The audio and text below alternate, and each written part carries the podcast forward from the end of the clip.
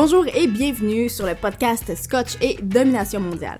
Dans cet épisode, on sort un peu des frontières du Québec. L'invité d'aujourd'hui est Stanislas Leloup de Marketing Mania, qui est un des formateurs marketing les plus reconnus en France. Olivier avait déjà eu une conversation avec lui dans les épisodes 6 et 7 où il parlait de copywriting puis de comment devenir un YouTuber populaire. À l'époque, ça faisait à peine un an que Stan avait lancé sa chaîne YouTube puis il avait été capable de la monter à un peu plus que 50 000 abonnés. Ce qui est vraiment impressionnant, c'est de voir aussi à quel point ses affaires ont progressé depuis.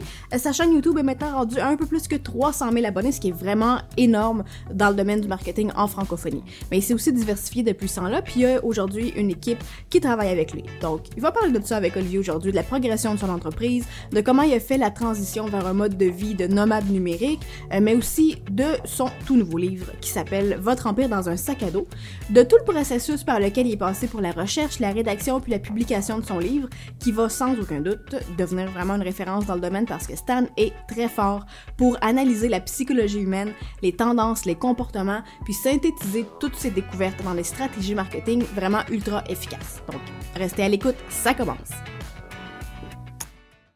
Stanislas Leloup, re-bienvenue sur Scotch et Domination mondiale. Merci de m'inviter, Olivier. Comment est-ce que ça va dans ta domination mondiale, Stan? Écoute, ça va bien, ça va bien. Je suis en train de, conquérir un deuxième continent.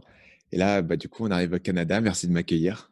Ben oui, ben oui, ben oui. Écoute, euh, on a des petits problèmes de connexion. Hein? Fait qu'il a fallu que tu te rapproches de ton routeur, mais tantôt, euh, ce qu'on pouvait voir dans ton background, tu voulais montrer ton beau background. On avait un château littéralement, avec des Lamborghini, des Ferrari. La domination mondiale va bien avec toi, c'est sûr. Carrément. Et du coup, euh, on est sur un, sur un fond euh, totalement dégueulasse, mais effectivement, euh, normalement, j'enregistre dans mon garage avec mes, mes bagnoles derrière, comme, comme Ty Lopez. Avec ta bibliothèque remplie de livres. Exactement, bibliothèque. Knowledge.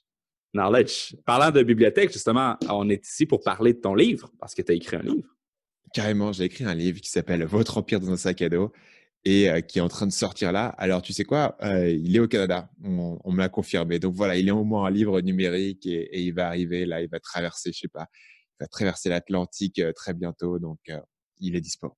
Ouais, de toute façon, je pense que quand que cet épisode de podcast-là va sortir, ça devrait être au mois de mars. Donc, c'est clair qu'il devrait être disponible sur Amazon. Tous les liens, bien sûr, vont être disponibles sur les notes du podcast, en tranche comme stage podcast. Allez regarder ça. Et, euh, ouais, man, j'ai commencé à aller. Ben, écoute, j'ai reçu ton livre comme avant-hier par, euh, par PDF. J'ai pas pu le lire de façon assidue, mais j'ai quand même pris le temps de tout le skimmer pour être capable de voir c'est quoi le contenu. Et j'ai vraiment été agréablement surpris, même pas surpris parce que je te connais, puis je, tu es comme le marketeur européen que je respecte le plus et de loin. Euh, tu fais très, très bien les choses. C'est une très bonne éthique de travail. Tu as des très bonnes valeurs. J'adore ce que tu fais. Et j'ai trouvé ça vraiment le fun parce qu'en lisant ton livre, j'ai reconnu plein de plein de matériel source que, que, que, que, j'adore, mon matériel source préféré et que tu as pris, que tu as ajouté à ta saveur, que tu as ajouté à ta saveur, comme des ingrédients un peu, tu as fait ta propre recette et ta recette, honnêtement, sort très, très bien. Il y a quoi comme exemple que tu as reconnu? Tu m'as dit que tu avais mis ça aussi dans certains de tes livres. Oui, ah, écoute, euh, vite comme ça il a fallu que je, me, que je me prenne des notes, là. mais euh, tout ce qui est au niveau, bon, Gary Halbert, l'histoire de Gary Halbert, euh, que tu as ouvert ton livre avec ça. Il y a aussi euh, tout ce qui est le tribalisme aussi, que j'ai beaucoup apprécié. toute la, toutes les, tous les morceaux, les gros blocs au niveau de qu'est-ce qui est important lorsque tu bâtis ton entreprise. Tu parles de la méthode Lean aussi, de tester, d'itérer, comment est-ce que c'est quoi le, le le modèle traditionnel, comment est-ce que le nouveau modèle vient changer ça, comment est-ce que tu apportes le copywriting, ou est-ce que tout le monde voulait faire des, espèces de, brochures fancy, et puis là, Gary Halbert s'est pointé avec quelque chose de super basic, ça a tout changé. Ensuite de ça, tu parles des niveaux de conscience de Gene Schwartz, euh, plein de concepts vraiment cool. Et l'empathie, l'importance de l'empathie, l'importance de quand tu vends quelque chose, euh, c'est pas juste les, fausses croyances face à la vente. Bref, je vais te laisser parler de ton livre parce que tu es meilleur que moi pour en parler. mais ouais, je trouvais ça le fun parce que, à première vue, ton empire dans ton sac à dos, euh, ça fait un peu, vous allez vous lancer une business, ça va être facile, ça va être, ça va être, ça va être simple, ça va être, c'est comme le packaging est un peu du, du rêve. Euh, et les titres, les sous-titres de catégorie sont très, très, très, très, très très aguicheur et très intéressant. Ça t'incite à lire. Et je pense que ça suit un petit peu la, méthode. Euh, tu leur offres qu'est-ce qu'ils qu'est-ce qu'ils veulent et ensuite de ça, tu leur donnes qu'est-ce qu'ils ont besoin. Et je pense que c'est exactement ce que ton livre fait à perfection. Et de toute manière, moi, je suis, je suis, je suis de l'idée que chaque, euh, chaque fraction de contenu que tu fais, en fait, doit être euh, du marketing, du copywriting, de l'accroche. Donc, en fait, moi, je suis sur le, le, le sous-élément de mon livre et je suis en mode, quand les gens vont euh, voir mon sommaire et quand les gens vont parcourir mon sommaire, je veux qu'en fait, ça soit comme une page de vente avec des bullet points de tout ce que tu vas apprendre. Et je veux que chaque bullet point, tu vois, même si tu es au milieu d'un chapitre, ça ne veut pas être les trois méthodes pour blablabla. Tu vois, il faut que ça soit un truc où les gens se disent Ah, tiens, j'ai envie de lire ça. Et donc, en fait, tu repassais. Et de base, quand je l'ai écrit, il y avait plein d'intertitres qui étaient assez basiques, en fait. Parce que je les avais écrits, voilà, c'était juste, je décrivais le contenu. Mais en repassant dessus, je me suis dit, ça, c'est un peu mou. Et chaque élément qui va ressortir, chaque élément que les gens ont feuilleté dans le sommaire, ou s'ils sont dans le magasin, ils sont en train de le feuilleter. Je veux que ça ressorte. Et je veux que, que chaque truc ait un petit punch, chaque truc ait un petit twist et que rien ne soit directement ce que tu attends. Et que même si je vais te parler d'un truc que tu connais, par exemple, je te parle de, l'importance de, tester tes idées. Ça, c'est un truc dont tout le monde a déjà entendu parler. Ça reste un élément qui est important. J'essaie toujours de trouver un twist et une manière différente de t'en parler et une manière différente d'apporter truc ou un nouvel exemple de manière à ce que, voilà, que chaque élément, tu vois, qu'il n'y a rien qui soit un peu barbant un truc qui est un peu obligatoire, bah, tu essayes de trouver un moyen différent de le mettre. Et pour le titre, moi, je voulais vraiment aller chercher. Et je peux te dire, moi, quand j'ai dit votre empire dans un sac à dos dans mon forum privé, il y a des gens qui étaient en mode, je sais pas, empire, c'est un peu trop gros, c'est un peu trop militaire, c'est un peu trop agressif. Et là, je me dis, tu vois, c'est bien. Parce que si je dis votre entreprise dans un sac à dos, tu t'endors, c'est bon, tu te mets au lit euh, avec une tisane, tu vois. Votre business dans un sac à dos, c'est l'enfer il faut un truc qui, aille chercher un peu les gens, il faut un truc qui les fasse un peu réagir, peut-être même qui les met un petit peu mal à l'aise. Et qui, et bien sûr, bah après, ce qui me faisait moi, marrer, c'était le contraste entre un truc qui est grand et un truc qui est petit. Et le côté sac à dos, il y a un côté très concret, c'est un objet que tu peux voir. Un, et donc, comment est-ce que tu fais rentrer un, empire, c'est un truc gros, dans un truc qui est petit? Il y a une espèce de paradoxe. Et en fait, je le vois déjà parce que euh, quand je suis en train de taper mon nom sur les trucs, les gens se souviennent. Et en fait, ce qu'ils tapent sur Amazon, c'est Stan Leloup, sac à dos.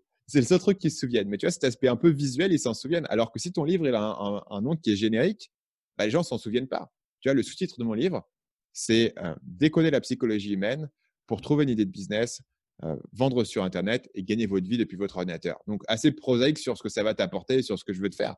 Mais les gens s'en souviennent pas de ça. Les gens se souviendront mmh. du truc, ah, il avait un truc avec un sac à dos, il a un truc avec un empire. Et en gros, euh, tu vois, qu'est-ce, que les gens vont se souvenir après avoir écouté cet entretien? Ils vont plus ou moins se souvenir du titre de mon livre et sont facilement capables de le retrouver. Et c'est pour ça que j'aime bien aller chercher un petit peu et peut-être euh, mettre un petit twist supplémentaire, quitte à ce que certaines personnes soient mal à l'aise. Je peux te dire, moi, il y a des gens qui me disaient bah, Empire, c'est trop grand pour moi. Tu vois, moi, j'ai pas cette ambition-là. Et en réalité, euh, tout ce qui compte ici pour moi, c'est vraiment de te dire ton empire, il peut être petit en fait. Je te dis pas que tu as besoin d'être millionnaire, je te dis pas que tu as besoin de changer le monde nécessairement. Si tu veux créer le, le nouveau Facebook, ok, super pour toi, mais c'est pas forcément ce que tu as besoin de faire. Et par contre, ce qui est cool, c'est d'avoir ton petit empire et t'en fais ton petit truc de ton côté. Je sais pas, Olivier, est-ce que tu as joué à Age of Empire quand tu étais petit? Of course, bien sûr. Tu vois? Tu commences avec quatre paysans qui vont couper du bois, tu envoies un gars à la mine d'or, tu montes une petite baraque, etc. Et petit à petit, tu construis ton truc et, bah, tu finis ta partie. Et à la fin, tu as une armée gigantesque, tu as des tours dans tous les sens. Et c'est un peu ça qui me fait kiffer, moi. C'est partir un petit peu de, de zéro, même si ton business au départ, il est tout petit bah, c'est cool. Au moins, tu as un truc que tu contrôles, tu en fais un peu ce que tu veux, tu mènes un peu ta barque. Et si tu joues bien tes cartes et que tu continues à réinvestir tes trucs et tu continues à grossir ton empire, à conquérir des petits territoires par-ci par-là, à un moment donné, tu peux avoir un truc qui est sympa. Oui, définitivement. Puis euh, le titre est parfait. L'angle de ton livre, le, copywriting de ton livre sur le copywriting est parfait. Tout, honnêtement, c'est vraiment très, très bien fait. Et je pense que ça va être un des livres de, copywriting que je vais me mettre à, référer dans le futur. Euh, définitivement, j'ai déjà dit à ma copine de le lire euh, sans plus attendre. Donc, j'ai vraiment aimé ça. Et puis, donc, du coup, toi, c'est nouveau d'écrire un livre de cette ampleur-là. C'est la première fois que tu fais ça, right? Ouais, carrément c'est vraiment, c'est vraiment, en gros, c'est le plus gros projet créatif que j'ai fait dans ma vie, quoi. En termes de, temps passé, en termes d'envergure. Généralement, moi, je fais des formations qui sont assez costauds, qui sont, qui sont bien remplies. Mais au final, entre le jour où on va commencer une formation et le jour où on va la terminer, ça prend quatre mois, grosso modo. Le livre, ça a pris en tout quasiment deux ans. Alors bon, il y avait, plein de périodes pendant cette, euh, cette durée où je bossais pas activement dessus. Il y avait des périodes où euh, c'était le, processus de l'éditeur, tu vois. Mais en gros, c'est six mois d'écriture à fond et tu fais quasiment rien d'autre pendant six mois. plus, plus tu vois, toute la période de promotion, euh, communiquer avec l'éditeur, la publication. Donc, c'est un, c'est un gros, gros, gros projet. Et je peux dire que moi, j'avais, j'avais jamais, je pense que j'ai jamais travaillé sur un truc d'aussi longue haleine entre le moment où tu as l'idée et le moment où le truc est disponible à l'achat. C'est ça, honnêtement, quand j'ai commencé à la rédaction de, de, de Double ta valeur, tu commences à écrire, puis là, tu es motivé. Là, tu es, comme, alright, c'est cool, tu as toutes tes idées, tu fais ton sketch, et là, tu commences à rentrer dans le, dans le grunt work, tu commences à faire ton intro, ton premier chapitre, ton deuxième chapitre, ton troisième chapitre. Puis là, tu écris à tous les jours comme 1000, 2000 mots, euh, 3000 mots, puis tu fais juste écrire tout le temps, et un moment donné, tu t'essouffles. C'est comme quand tu es en train de faire un marathon, sauf que tu n'es pas habitué de faire un marathon. Fait que tu commences à fond et, et tu t'essouffles assez rapidement, et ça devient un struggle de, un struggle créatif, parce que là, tu as comme une espèce de combat avec ton propre livre. Et tant que tu n'as pas écrit de livre, tu sais pas c'est quoi ce combat-là. Il faut que tu. Euh, tu as lu War of Art, souvent, de Stephen Pressfield? Ouais, carrément. Ouais. C'est exactement qu'est-ce qu'il euh, qu décrit dans, dans, son livre.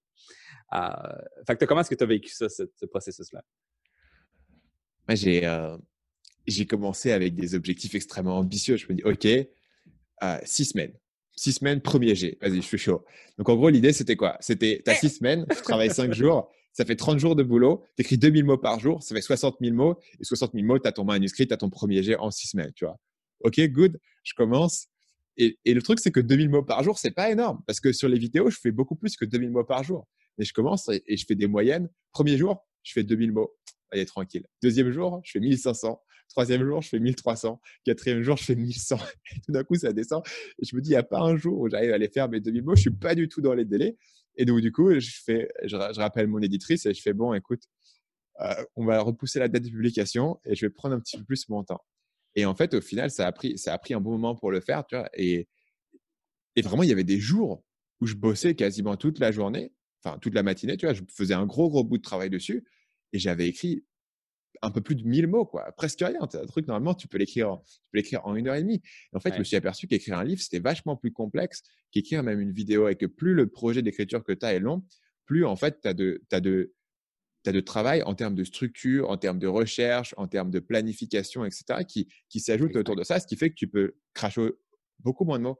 En fait, moi, tu vois, quand j'écris genre un email de vente qui fait, mettons, 1200 mots, tu commences, tu sais ce que tu vas dire, tu as un milieu, un début, une fin, tu, tu le balances et en une heure, tu as fini. quoi. C'est fini. Et, c'est bouclé. Il n'y a pas vraiment de relecture particulière à faire. Il n'y a pas de problème de structure. Il n'y a pas d'intégration. Quand je fais une vidéo, ça prend un peu plus longtemps. Il y a un peu plus de travail de structure, mais il reste que la structure, je peux l'avoir, euh, je peux l'écrire en, 30 minutes et c'est bon, je l'ai.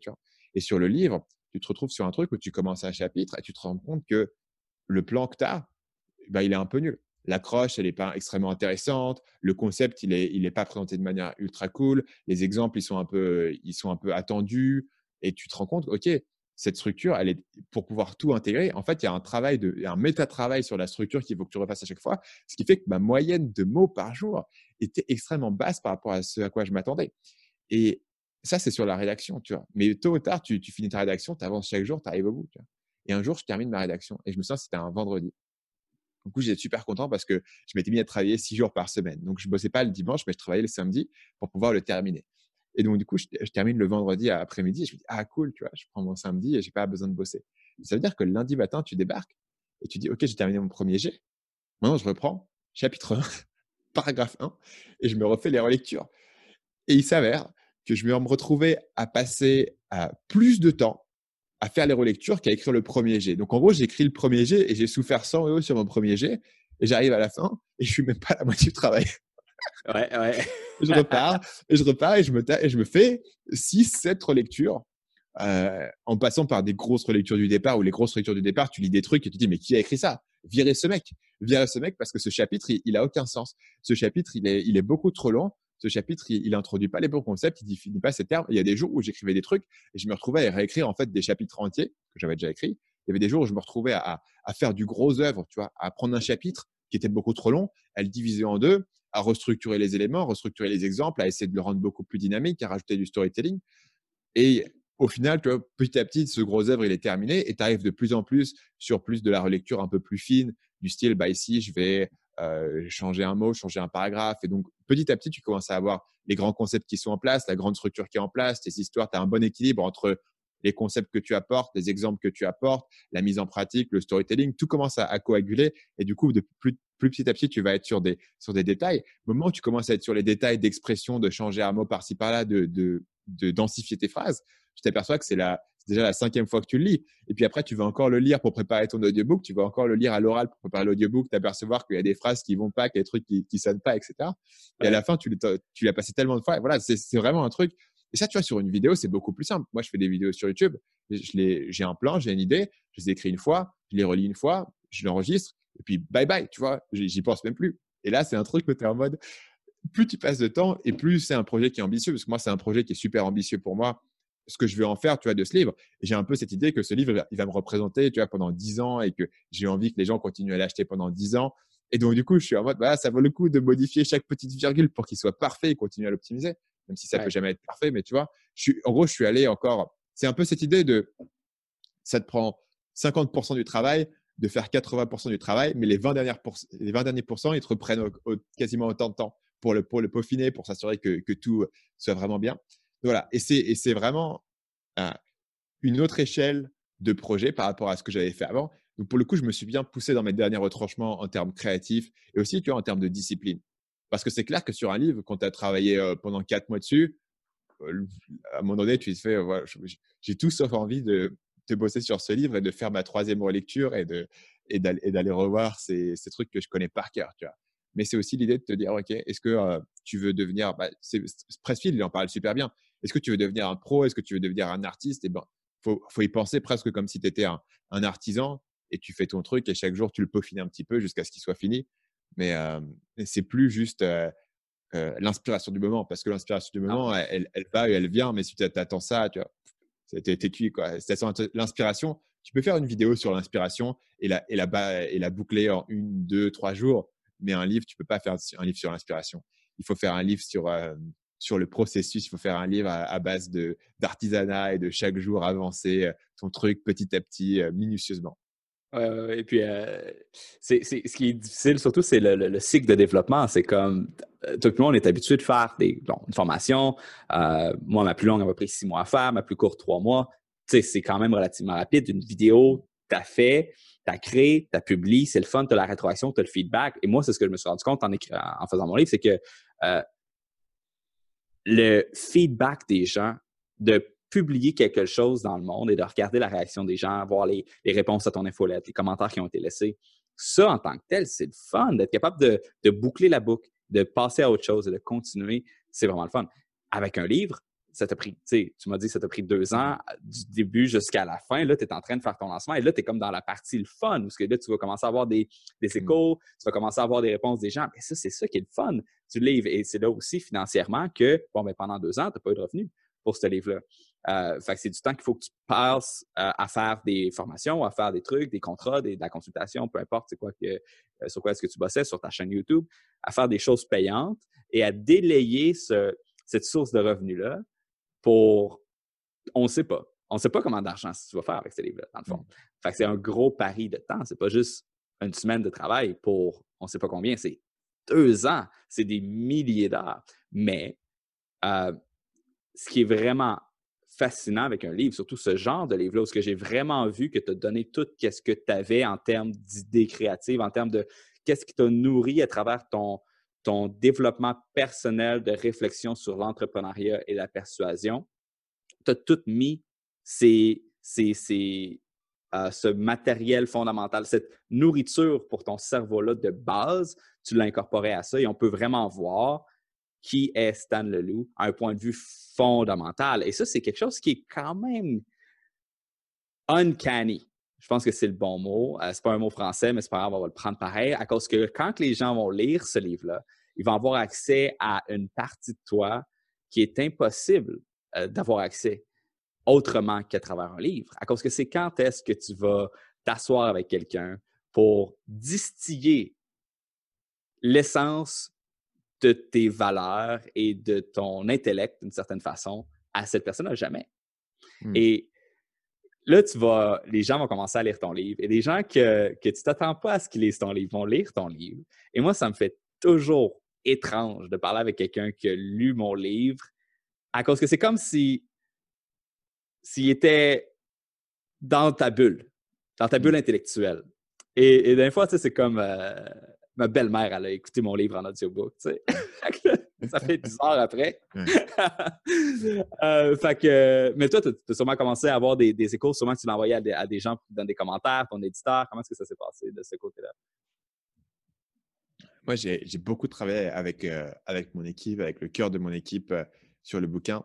Donc, ils m'ont beaucoup laissé de commentaires. Et notamment, un truc que j'ai découvert, c'est qu'il y a plein de trucs qui étaient, qui étaient évidents dans ma tête et qui, en fait, qui n'étaient pas clairs pour tout le monde. Et là, je te parle de mon équipe, tu vois, qui travaille vachement avec moi. Donc, c'est les gens qui, qui, me connaissent le mieux, qui sont euh, le plus à même de mes références, des gens qui sont pointus en marketing.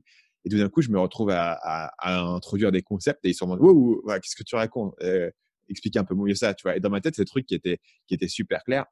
Euh, et en fait, pas tout à fait. Et bah, du coup, c'est par cercle concentré. Tu vois, tu commences avec les gens qui sont le plus proches de ton projet. C'est les gens qui bossent avec moi sur mon business au quotidien. C'était un, c'était un premier élément. Après, tu vois, sur le truc des gens qui, qui te connaissent super bien, moi, j'ai eu cet effet aussi quand je. Avant, je faisais un podcast qui s'appelait Nomade Digital. C'était un podcast que je faisais du coup sur bah, l'expérience d'être nomade digital. Moi, j'habitais en Thaïlande. Euh, à l'époque, j'habitais au Vietnam et mon coprésentateur habitait en Thaïlande, euh, Paul. Et du coup, on faisait ce podcast où en fait, on se parlait à deux comme des potes et on parlait beaucoup de nos vies et de nos expériences. Et pour le coup, c'était vraiment bizarre parce que on n'avait pas du tout l'impression que les gens nous écoutaient, mais c'est un podcast qui avait une bonne écoute. Et du coup, par contre, les gens étaient super fans de ce podcast. Il y avait beaucoup de gens pour qui c'était leur podcast préféré. Ils avaient écouté tous les épisodes, ils étaient à fond dessus. Et donc, du coup, ils connaissaient un milliard de détails de ta vie, en fait.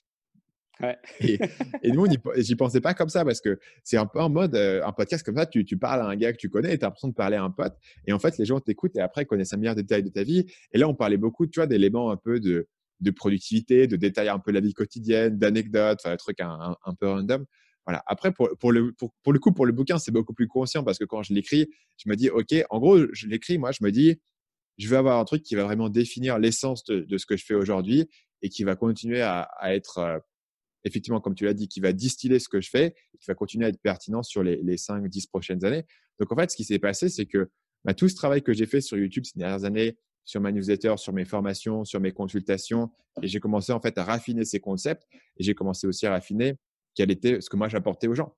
Parce que écrire un livre, si tu racontes ce que les gens ont lu ailleurs, ça n'a pas trop d'intérêt, ça ne sert pas à grand chose de refaire la semaine de 4 heures ou l'autoroute du billionnaire ou même influence et manipulation. C'est des bouquins qui, qui sont intéressants, mais ils ont déjà été faits. Et chacun de ces bouquins a une force parce que chacun de ces bouquins a un message bien précis qui a été, qui a été expliqué de manière euh, nouvelle et qui, et une nouvelle manière un peu de, de, voir le monde. Donc, par exemple, la semaine de 4 heures, c'est beaucoup sur l'idée de, de l'élimination, de la définition de ce que tu peux faire, du 80-20, etc. Et lui, il l'explique très bien. Mais le refaire, ça n'a pas trop d'intérêt. Donc, la question, c'est quelle est la grande idée que tu apportes un peu à ce même niveau, fondamental, que les gens peuvent prendre et qui peuvent s'approprier? Et le truc, c'est que quand moi, j'ai commencé à m'intéresser à tout ça, j'étais pas sûr de quelle était la grande idée que moi je pouvais apporter, qui était totalement différente de ce que les gens avaient pu voir ailleurs, où ils peuvent se dire, bah tiens, ce bouquin, c'est vraiment top pour cette idée-là. Et ça, c'est un truc qui est venu surtout à travers le fait de faire des vidéos YouTube, parce que faire des vidéos YouTube, ça te force à, à produire un truc, voir les, résultats que les gens te, te, donnent, et te dire, OK, qu'est-ce que les gens aiment, qu'est-ce qu'ils n'aiment pas, et itérer au fur et à mesure ce que tu fais jusqu'à trouver la bonne formule. Et cette année, en 2019, comme j'écris le livre, j'ai fait peu de vidéos, mais le peu de vidéos que j'ai faites, elles ont toutes cartonné. Euh, et j'ai eu plein de vidéos qui, qui faisaient euh, entre 200 000 vues, 400 000 vues, 1 million de vues. Et j'ai une chaîne de vidéos comme ça où elles cartonnaient toutes les unes après les autres. Et je me suis dit, tiens, là, je commence vraiment à avoir compris ce que les gens viennent chercher chez moi, ce que je leur donne d'unique qu'ils ne trouvent pas ailleurs. Et c'est aussi ça que j'ai mis dans mon livre. Et du coup, si je devais le résumer en une phrase, c'est vraiment l'idée de se dire, pour euh, réussir dans le marketing, il ne faut pas se baser sur les tactiques de court terme, mais sur les fondamentaux qui ne changent pas, c'est-à-dire la psychologie humaine. Et pour apprendre la psychologie humaine, c'est vraiment intéressant de regarder au-delà de ce que font tes concurrents et de regarder des exemples dans différents domaines. Et c'est pour ça que mes vidéos qui ont cartonné en 2019, c'était une vidéo sur Fortnite, sur le groupe de rap PNL, sur les youtubeurs euh, Squeezie et Thibaut InShape, parce que je trouve que c'est vachement intéressant de prendre ces exemples qui sortent du domaine marketing classique et de réfléchir quels sont les concepts psychologiques et les fondamentaux stratégiques en termes de marketing qui sont derrière que tu peux appliquer dans ton propre projet.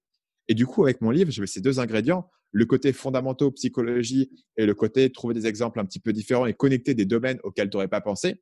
Et je dis, OK, c'est ça mon message, c'est ça que moi j'apporte, c'est ça que Stan Leloup donne aux gens qu'ils n'ont pas ailleurs. Et le livre, du coup, c'est comment euh, synthétiser ce message sur 250 pages, de manière à ce que les gens puissent le lire et se dire, tiens, j'ai absorbé une toute nouvelle manière de voir le monde et, d'aborder mon business. Euh, et ça, ça va me rester. Et tu vois, et si je, je réussis mon pari et que ça reste aux gens, ça va être un livre qu'ils vont continuer à recommander, ils vont continuer à y réfléchir, ils vont continuer à en parler. Et en gros, c'est ça, le pari d'un livre. Et du coup, tu distilles vraiment l'essence de ce que tu as raconté pendant des années en disant, si je devais donner, si les gens avaient X heures à passer avec moi, X pages à, me lire, qu'est-ce que je leur dis pour qu'à la fin, ils, en aient un souvenir qui leur en reste? Mmh. c'est vraiment une belle façon de penser, je pense, à un livre. Et, un des éléments que je vois dans, ce que tu es en train de me dire, c'est justement la valeur, pas la valeur, mais la durée de vie, en fait, la pérennité d'un livre à travers le temps. Et puis, qu'est-ce qui va faire qu'un livre va. Parce que là, tu es en période de lancement. Sauf que tu, vas avoir ta période de lancement, mais tu vas également avoir l'année d'après, l'année d'après, l'année d'après, l'année d'après. Puis quand les gens vont se retourner le bord, puis ils vont avoir un livre, une référence à mentionner, qu'est-ce qu'ils vont mentionner? Euh, ils vont pouvoir mentionner ton livre. et ton livre suite au lancement, tu n'as aucune idée, en fait, de qu'est-ce qui va devenir. Parce que c'est comme un enfant. Des idées, c'est comme si tu avais pris un snapshot, un, snap, un snapshot, une capture d'écran de tes idées, et là, elles sont figées dans le temps. Et ça, ça va vieillir. Et la réaction des gens face à ces, ce, package d'idées-là va, avoir une réaction initiale, et ensuite, tu vas avoir d'autres réactions. Et ensuite, peut-être que la culture va changer, et ensuite, tu vas avoir d'autres réactions.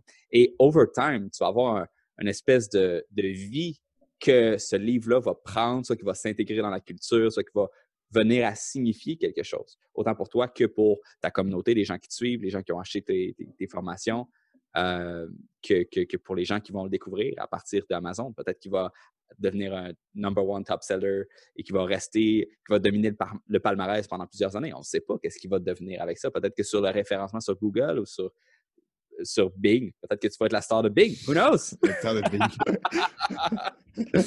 Mais ça, c'est cool. Puis on y pense pas quand on, quand on fait un livre. Et, honnêtement, c'est des beaux, c'est des beaux moments parce que, comme que je te mentionnais tantôt, il va y avoir des gens qui vont lire ton mm. livre, tu vas avoir une espèce de, de, de, de sentiment de proximité que tu as déjà vécu avec ton podcast. Euh, et là, les gens vont venir te voir, et ils vont te demander, des fois, ils vont te demander un autographe pour ton livre. Ils vont dire J'ai lu tel, tel, tel passage, ça m'a vraiment marqué. Et ça, c'est. Je pense que ça, ça fait en sorte que le processus vaut la peine d'écrire le livre. C'est dur d'écrire un livre, c'est long d'écrire un livre, mais quand j'ai terminé de faire le mien, je ne sais pas si tu es dans ce mode-là présentement, mais moi, c'était je ne veux plus jamais en faire. Ça a tout été un de mes rêves d'en faire un. Mais quand je l'ai publié, j'ai comme never again. Deux, trois ans plus tard, après avoir justement vécu la naissance et les, mmh. premiers balbutiements, ça donne le goût de recommencer, en faire un deuxième, parce que c'est tellement. C'est beau. Et comme que tu as mentionné, de ne pas refaire ce qui a déjà existé. Mmh. Et ça, c'est vrai dans, dans tous les business. Je veux dire, euh, à quoi ça sert de trouver un resto, un steakhouse à côté d'un autre steakhouse? Le steakhouse existe déjà. Fais quelque chose de nouveau, de différent. Mais ça, de, justement d'être capable de créer quelque chose de nouveau et différent, c'est long. Ça prend du temps. Ça t'a mmh. pris 5, 6, 7, 8 ans être capable d'arriver à distiller l'essence de Stan Leloup, de qu'est-ce que tu représentes aujourd'hui dans un livre, à cause qu'il a fallu que tu fasses maturer toutes ces idées-là. Et c'est pas vrai que tu es hâte de te retourner de bord, puis instantanément être capable d'arriver avec un concept pertinent, intéressant. À moins que tu t'appelles Malcolm Gladwell et que tu aies écrit pendant comme 12 ans, euh, 3000 mots par jour pour le, pour le New York Times, tu sais. Mais, euh, mais, mais, mais, ouais, c'est vraiment, c'est vraiment cool. c'est pour euh, ça que si, si, je devais faire un autre livre euh, sur le court terme, parce qu'en fait, si je voulais faire un autre livre sur le marketing et que je veux faire un truc du même niveau de ce que j'ai fait là, effectivement, il va falloir que, que je fasse euh, sept ans de, boulot pour euh, retrouver des idées qui soient un peu au même niveau, qui soient originales et en gros, redévelopper des nouvelles idées entièrement à partir de zéro pour pas répéter ce que j'ai déjà dit. Mais tu sais, moi, ce que j'admire énormément, c'est euh, le livre de Tim Ferriss qui s'appelle For Our Body. C'est le livre où il a fait la semaine de 4 heures. Le mec, il est au top des ventes du, du livre productivité business. Et il se dit pas, je vais faire la semaine de 4 heures 2 parce qu'il pourrait le faire. Il pourrait faire la semaine de 4 heures 2. Il pourrait faire une formation sur comment monter un business. Il se dit, non, moi, je vais faire un livre sur comment perdre du poids et gagner du muscle et euh, coucher euh, et faire un truc, hallucinant. Et en gros, il prend ce risque de faire un truc totalement différent et euh, de se dire, je vais entièrement redéfinir en fait la perception que les gens ont de la semaine de 4 heures Et en gros, je vais redéfinir la perception de ce que les gens ont de Tim Ferriss. Non, Tim Ferriss, c'est pas juste un mec qui te parle de comment déléguer tes trucs pour aller faire du tango en Argentine. C'est un gars qui est un expert de la performance humaine et de comment décomposer la performance. Et c'est pour ça qu'il fait ensuite ce livre For Body. Et puis après, il a For Chef. Donc, un, un livre explicitement sur l'apprentissage. Et puis, bien sûr, son podcast où il fait des interviews de personnes excellentes. Et je pense que cette prise de risque et ce fait de te dire, je vais faire un truc qui est un petit peu euh, en tangente de ce que j'ai fait, c'est intéressant. Un autre exemple de ça, c'est euh, Ryan Holiday. Donc lui, il avait, il avait commencé à écrire des livres sur le marketing qui avaient bien marché, notamment Trust Me, I'm Lying, qui est extrêmement bien d'ailleurs. Et après, il se dit, écoute, je vais écrire un livre sur le stoïcisme. Et lui, par écrire un livre sur le stoïcisme, tu vois, il apporte un truc qui est totalement différent. Et moi, je me kifferais bien à faire un truc où, je me dis, sur le business, j'ai donné beaucoup de choses et j'ai raconté ce que j'ai à dire, en tout cas pour le moment, tant que tu vois, j'ai pas une maturité. Si ça se trouve, ça se trouve dans, dans 5-6 ans, je reviens et je te fais un livre sur euh, le management, tu vois, le travail à distance, comment je gère mon équipe, etc. À un niveau où j'aurais développé des nouvelles idées qui, partent de zéro. Partir sur un truc où, ça redéfinit un petit peu ton premier livre, tu vois. Au lieu de faire un truc qui est un peu pareil et de faire une suite directe, te dire, ah tiens, je veux que, que les gens ils voient ça et ils se disent, ah, ok, le gars, il a, plusieurs cordes à son arc et il m'apporte un truc qui est, nouveau et il se répète pas. Et ça, moi, je trouve ça assez courageux quand les auteurs font ça, prennent ce genre de risque et aussi ça étend vachement leurs leur possibilités. Tu vois, ça redéfinit vachement parce que Tim Ferriss, aujourd'hui, s'il avait juste fait des, des, euh, des, suites à la semaine de 4 heures, moi, je le, je le suivrais pas. Ce qui mmh. m'intéresse aujourd'hui, c'est que le gars, il te raconte des trucs différents et il est vraiment dans, dans la poursuite de l'excellence. Et il a des, il a des délires bizarres. Tu sais, son nouveau truc, c'est euh, les, les, drogues psychédéliques pour le traitement des, des traumas enfantins, etc. Tu vois, le mec, il est dans cette délire et il va, mais du coup, il te raconte des trucs qui sont intéressants. Parce que si te répétais pendant 10 ans, ça fait 10 ans la semaine de 4 heures, se répéter pendant 10 ans la semaine de 4 heures, ça m'aurait saoulé. Mais tu sais qu'il est toujours en train de se réorienter et qu'il a ce côté vraiment, il te met vraiment ses intérêts dans, dans les livres. Et donc, du coup, moi, c'est un truc que j'admire et c'est aussi quelque chose que je voudrais faire. Tu vois, si je refaisais un livre. Après, le truc, c'est que, honnêtement, perso, même si c'était un processus qui était difficile, je me verrais bien de le refaire d'un point de vue perso, tu vois, du processus créatif. Par contre, d'un point de vue stratégique, je le vois pas. C'est-à-dire que passer six mois, grosso modo, à écrire ton livre, c'est cool, mais c'est six mois où tu n'as pas fait des trucs qui ont vraiment apporté de l'argent. du coup, je me dis d'un point de vue stratégique, refaire un livre sur le court terme, est-ce que ça aurait du sens? Je suis content de l'avoir fait une fois et j'ai envie de le refaire.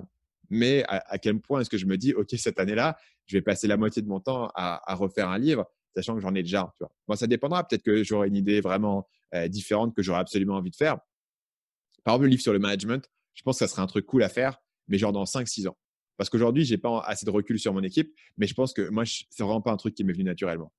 Mmh. J'ai vraiment pas, tu vois, cette fibre de me dire, je suis un manager naturel, mais je suis un peu forcé de l'apprendre et je suis aussi forcé de l'apprendre d'une manière à distance, d'une manière un peu différente, un peu nouvelle. Et ça, je pense que, tu vois, un jour, une fois que j'aurai bien synthétisé mes idées, aujourd'hui, j'ai aucune idée de quelles sont mes idées sur ce sujet. Je suis juste en train de tester des trucs. Mais je sens qu'un jour, je vais avoir synthétisé un truc. Et là, je peux me dire, OK, Stan Leloup, c'est pas juste un mec qui te parle de marketing, c'est un mec qui te parle de, des fondamentaux de la psychologie et il va t'en parler non seulement dans le domaine du marketing, mais il peut aussi t'en parler dans le domaine de la productivité. Il peut aussi t'en parler euh, dans le domaine du management. Et qui sait, tu vois, peut-être un jour, je ferai un bouquin, je sais pas, sur euh, comment élever tes enfants. Euh, voilà, psychologie humaine, je peux, je peux faire tout. C'est incroyable. Comment faire le copywriting pour tes enfants, pour les motiver à Comment convaincre tes enfants de manger leurs légumes? oh, je pense qu'on a un bon titre de livre. euh, et puis, euh, ensuite de ça, mais ce, qui, ce qui est le fun, de, toi, tu parles de Tim Ferriss, puis comment est-ce qu'il était capable de se réinventer. Ce qui est intéressant avec ça, c'est que, euh, tu sais, c'est une lifestyle business. C'est une business qui est autour de, de, de, toi, d'une certaine façon. Tu sais, mmh. c'est ta brand personnelle. C'est important que, que ton, ton identité ne t'enferme pas dans un cercle vicieux duquel tu n'es pas capable de t'échapper. Euh, si tu fais ça, c'est triste. Parce mmh. que d'un certain point de vue, ben, la raison pourquoi est-ce que tu bâtis ce genre d'entreprise-là, c'est justement pour être capable d'être indépendant, de faire ce que tu veux, d'avoir une certaine liberté. Mais cette certaine liberté-là, à un certain moment donné, euh, ben, va tout simplement te donner un nouveau cadre dans lequel tu peux t'emprisonner. Euh, mmh. faut faire attention à ça. Et d'un point de vue branding, ça fait peur justement de toujours essayer de sortir de sa boîte de ce, et de, d'étendre en fait le cadre à l'intérieur duquel les gens vont déterminer qu'il y a une certaine compétence, une certaine crédibilité. Euh, fait que, bref, c'est, vraiment très cool. Ensuite de ça, euh, livre audio. Tu as fait ton livre audio, on en a parlé un petit peu avant, avant qu'on parte l'enregistrement personnellement, le processus de narration de mon livre audio a été un calvaire insoutenable. J'ai détesté faire la narration, mais c'est une très, très bonne chose que tu l'aies faite parce que c'est, de un, euh, probablement la meilleure façon d'augmenter tes ventes présentement. Audible, il n'y a quasiment aucun contenu en français. Donc, le simple fait, le marché favorise énormément euh, les livres en français. Donc, c'est sûr que tu vas vendre plus sur Audible, je te le garantis. C'est un très, très bon move stratégique. Euh, mais de deux, euh, toi, tu l'as fait en deux jours. Moi, ça m'a pris deux mois. Toi, ça t'a pris deux jours. Comment est-ce que ça s'est passé? Donc, je vais juste me prendre une petite veste. Ouais, ouais, ouais. Tu l'as fait, tu fait chez toi dans, sur ton micro, le, livre audio. C'est ça? Exact, c'est ça, ouais. Ouais. Donc, moi, en fait, je travaille depuis des années avec un gars qui a un, excellent ingénieur son qui travaille sur mon podcast et qui fait un très bon job, mais c'est aussi quelqu'un qui est assez perfectionniste. Et donc, je lui ai contacté, je lui ai fait, écoute, moi, je voudrais bien, euh, je vais autoproduire mon audiobook, donc je le fais moi-même sans, sans l'aide de mon éditeur. Et euh, voilà, dis-moi comment est-ce que tu penses et comment est-ce qu'on peut s'organiser. Et lui m'a fait, écoute, voilà, parfois le son sur ton podcast, il y a des échos, etc. Honnêtement, moi, j'entends pas du tout l'écho. Hein. Je ne sais pas de quoi il parle et je trouve que mon son est, totalement correct, mais apparemment, il y a des échos. Et, du coup, il m'a convaincu de dire, écoute, ça serait top si tu prenais un studio. Donc, euh, moi, j'habite à Bangkok, donc on a pris un studio à Bangkok, qui est en fait un, un, studio vraiment très professionnel où il y a beaucoup de musiciens qui enregistrent là-bas. Donc, j'ai pris un studio à Bangkok. Il s'avère que voilà, faut y aller et puis faut faut être bloqué là. Donc, je me suis dit, je vais pas faire heure par heure. Je vais bloquer le truc et leur tarif qu'ils avaient, c'était pour 6 heures. Donc, je bloque pour 6 heures, j'arrive, et je, je, me mets là et avec un ingé son taille qui ne parle absolument pas français et, euh, et qui du coup enfin qui parle anglais mais qui comprend rien du coup à ce que je raconte et donc le gars le gars d'ailleurs s'ennuie à mourir parce qu'il est là coincé pendant six heures avec un français qui raconte des trucs qu'il comprend pas. Il est obligé de, de faire son job d'ingé son. Donc il fait son job d'ingé son j'enregistre pendant six heures et à la fin j'ai enregistré pendant six heures et du coup je prends je prends des petites pauses tu vois entre chaque chapitre mais j'essaye d'enchaîner j'essaye d'arriver. Et à la fin j'ai écrit quelque chose j'ai enregistré quelque chose comme 35% ah merde je reviens le lendemain, j'enregistre et boum, je suis, suis que à, à 70%, donc il faut que je revienne un troisième jour. Mais euh, c'était des journées incroyables parce que j'enregistre debout, euh, non-stop pendant 6 heures, avec, avec des petites pauses entre les chapitres, mais grosso modo, j'enseigne. Je dois boire sur la journée 4 litres d'eau honnêtement, pour, pour pouvoir tenir le coup. Et je suis en mode, voilà, enfin, je vais pas non plus laisser traîner ce truc, il faut que je le boucle, le livre sort, et puis j'ai d'autres trucs à faire, donc il faut que je le fasse. Et puis je pense que les gens auront vraiment envie que, que je le fasse. Honnêtement, je, me suis dit, j'aurais moins souffert à le faire chez moi, tu vas être confortable à le faire chez moi par petites tranches plutôt qu'à faire un truc héroïque en studio. Après, par contre, j'ai réécouté mes fichiers, et effectivement, c'était un truc, c'était un micro à 5000 balles. Euh, voilà, le, son est absolument, euh, est absolument fantastique. J'ai jamais eu une aussi belle voix que sur cet audiobook. Donc après, voilà, la qualité de production est là, mais moi, j'ai quand même souffert. J'ai souffert à la fin de la journée, je rentrais chez moi après 6 heures, euh, je parlais plus. je, je, communiquais en langage des signes avec ma femme pour, pour expliquer ce que je voulais manger. Quoi. Ouais. ah, mais, mais ce moi, ce que j'ai trouvé qui était vraiment le fun avec le, le le processus parce que je ne sais pas si tu as été coaché pour faire le pour parler dans ton, ton livre parce que tu as des techniques de respirer avec le micro pour pour pas respirer trop près du micro, la distance pour les bruits de bouche, puis tout ce genre de choses-là. Je ne sais pas si euh, est-ce qu'ils t'ont guidé un peu à travers ça ou ils t'ont dit vas-y freestyle puis ils l'ont tout corrigé euh, eux autres même après? Euh, au niveau du positionnement, ça j'avais. Et puis après, moi, j'ai l'habitude de, de, faire aussi pour les vidéos. Le processus sur mes vidéos est similaire parce que tout est scripté sur mes vidéos. Donc, j'ai pas mal l'habitude d'enregistrer des, éléments qui sont scriptés. Après, euh, après, je pense qu'il y, avait, il y avait des limitations de ma communication, tu vois, avec les ingénieurs qui étaient là. Donc, moi, ils m'avaient filé des instructions euh, à la base. Et puis après, en fait, ce qui me guidait, c'était sur le positionnement par rapport au micro et euh, les bruits de bouche, etc. Là, il me disait, OK, fais gaffe à ça. donc, voilà. Après, sur le reste, sur la respiration. Au, moins, mais, honnêtement, là, je vais te dire quelque chose. Là, parce que faire la narration de ton livre, Ouais. Et puis ensuite de ça, avoir à éditer le son de ton livre. Parce que là, tu as écrit ton livre. Là, tu as édité ton livre, tu as corrigé ton livre. Là, tu l'as lu à peu près 50 fois, ton livre, à ce stade-là. Puis là, s'il faut que tu lises ton livre et que tu t'écoutes lire ton livre et que tu ailles à corriger toi qui lis ton livre, man, oh, ouais. Faut vraiment être narcissique pour apprécier le processus. non, là, là, il faut un ingénieur son, mais, mais honnêtement, il n'y a, a, rien de pire que le monter du son monter du son, c'est pire que tout. Euh, moi, j'ai commencé, quand j'ai commencé mon premier podcast dans la séduction, je le montais moi-même. Bon, d'abord, je, faisais n'importe quoi. Parce qu'en fait, d'abord, je parlais à 2000 à l'heure. Je parle déjà assez vite, mais là, je parlais vraiment à fond la caisse et en plus, je coupais chaque petite respiration. Donc, je montais moi-même. Non seulement ça ressemblait à rien parce que je parlais à un milliard et le truc, il allait beaucoup trop vite et, et ça t'explosait le crâne, mais en plus, je détestais me réécouter et voir toutes les petites fautes que je faisais. C'est le premier truc que je déléguais dans ma vie et jamais été aussi content de déléguer quelque chose. À limite, le montage vidéo, c'est un peu fastidieux, mais je trouve que, euh, je sais pas, il y, a un côté un peu fun parce que moi, tu fais les images et tout. Mais le seul principe du montage audio, c'est de retirer tes erreurs. Donc, tu n'entends que tes erreurs. Il n'y a même pas de, visuel à ajouter. Ah non, le montage audio, c'est pas possible. Et moi, je réécoute pas. Moi. Je, fais confiance. Ouais. Est-ce que tu écoutes le podcast de Reid Hoffman? Euh, Masters of Scale. J'en ai écouté quelques-uns. Oui, parce que lui, tu me parlais justement au niveau du montage audio. Euh, ça, c'est un bon exemple de podcast où que, justement le, montage audio ajoute des éléments narratifs euh, intéressants. Donc, tu sais, ça se ferait, mais il faut que ça soit prévu à l'avance, habituellement, pour faire ce genre de, trucs-là.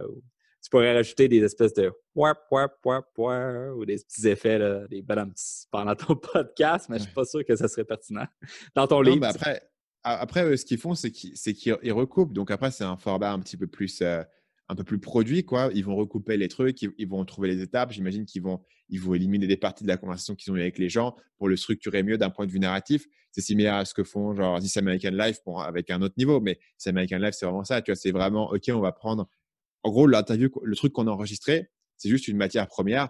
Et ensuite, on va la recouper avec des éléments narratifs, avec une petite musique, etc.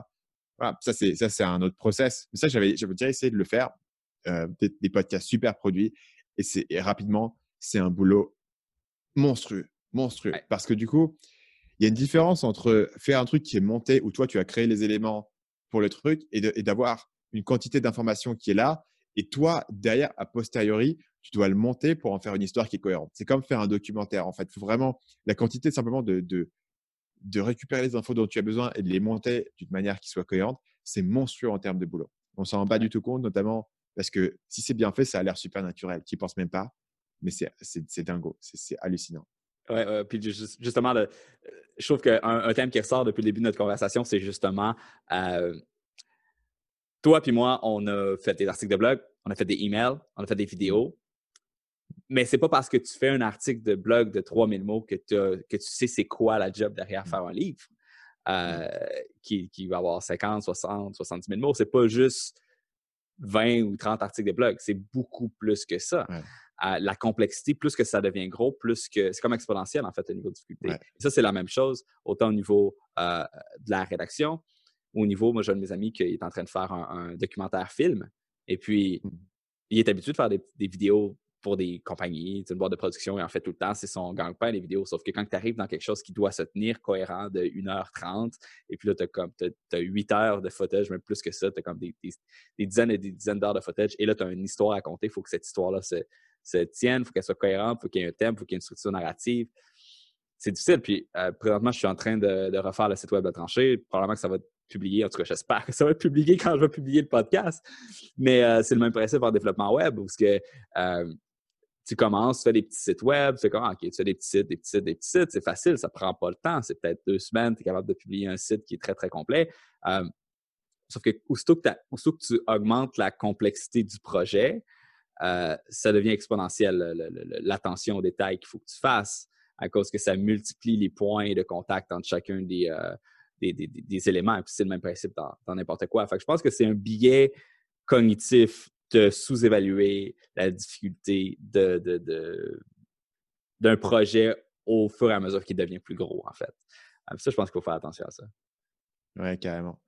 Et, et ouais, de manière générale, je peux te dire que sur le livre, tu vois, même en ayant fait pas mal de vidéos, etc., c'est compliqué en fait de, d'estimer les difficultés que tu vas avoir. Parce qu'en fait, à chaque niveau, il y a des difficultés qui sont différentes. Par exemple, sur une vidéo, quand je, débarque sur la vidéo, en fait, j'ai déjà quasiment écrit la vidéo dans ma tête parce que je fais des vidéos que si j'ai une bonne idée de sujet, j'ai un bon angle, j'ai une bonne structure et grosso modo, je sais plus ou moins ce qu'il va y avoir. Donc, je la fais. Et en fait, il s'avère que sur le livre, bah, parfois, tu débarques sur un truc et tu te dis, bah, en fait, ce chapitre, j'ai pas une super bonne idée. Tu vois? Et donc, en fait, pour la première fois, tu te retrouves en gros devant la page blanche. Sur la vidéo, je suis jamais devant la page blanche parce que si, la vidéo, au moment où je décide de la faire, je sais déjà ce qu'il va y avoir dedans. Et sur le livre, parfois, tu as un chapitre et tu sais qu'il faut que ce chapitre soit là. Et quand tu arrives, tu te dis, mais en fait, je sais pas ce qu'il faut que je dise dans le chapitre parce que il faut que je trouve un truc différent à dire. Et pour la première fois, tu te retrouves à te dire, bah, il faut que, faut que, faut que je trouve quelque chose, faut que je trouve une idée. Voilà, faut que je trouve une bonne idée pour le faire. Alors que sur une vidéo, je me dis jamais, faut que je trouve une idée. En fait, j'ai déjà tellement d'idées qui sont dans les cartons euh, que je peux toujours en ressortir une euh, que j'ai et, voilà. Et j'ai toujours euh, quelques angles là. Mais là, sur le chapitre, si j'ai un, un, passage qui est un peu obligé parce que je suis en train de t'expliquer comment faire ton business en ligne. Donc, il y a un, certain nombre d'étapes qu'il faut que je te donne. Il faut que je te donne trouver du trafic, il faut que je te donne trouver une idée, il faut que je te donne comment vendre, créer ton pitch de vente, etc. Il y avait des trucs où j'ai des concepts avec lesquels j'arrive et que je me dis, voilà, ce concept, il est pas mal. Et parfois, j'arrive avec pas grand-chose. Mmh. Et ça, tu vois, c'est des trucs auxquels tu penses pas jusqu'à vraiment à, y être confronté. Et c'est pour ça que tu dis, bah, en fait, c'est pour ça que ça, ça, prend beaucoup plus longtemps que simplement écrire le nombre de vidéos euh, équivalent. Et après, comme tu le disais, il faut que ton truc ait une cohérence globale, en fait. Donc, quand tu fais des vidéos, chaque vidéo a juste besoin de fonctionner de manière indépendante. Mais si tu fais un livre, chaque chapitre doit fonctionner de manière indépendante. Ça, c'est une chose. Et en plus, le livre entier doit fonctionner et doit avoir un storytelling du début à la fin et une cohérence du début à la fin. Et moi, la, réflexion que je me suis fait, c'est un petit peu comme une série télé. Tu vois, quand tu fais une série télé et qu'il y a une saison, mettons, de 10 épisodes, il faut que chaque épisode en soi soit satisfaisant à regarder. Parce que s'il se passe rien dans l'épisode, ou si l'épisode il, est juste en train de te, te, mettre en place des setups pour un futur épisode, bah, tu t'ennuies et tu te dis, bah, il s'est rien passé, je me suis ennuyé pendant 40 minutes.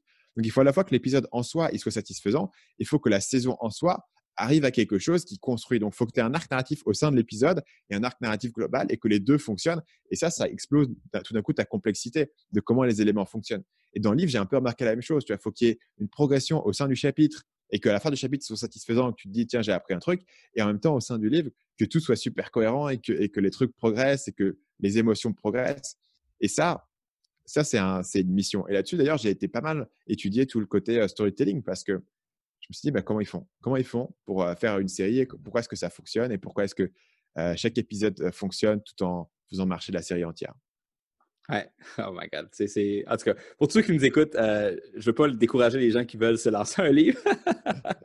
J'ai fait un podcast avec un mec qui s'appelle Jules Marcoux, pour ceux que, que ça intéresse de, de, dans ce genre de discussion-là sur le processus de création de livres. lui a lancé son livre de Marketing Blueprint quand il avait comme 21 ans. Il en a vendu pour 100 000 copies. Euh, Amazon US, c'est vraiment incroyable. Euh, puis il parle un petit peu des, stratégies qu'il a utilisées pour d'en faire la promotion. Dans le temps, c'était beaucoup Instagram.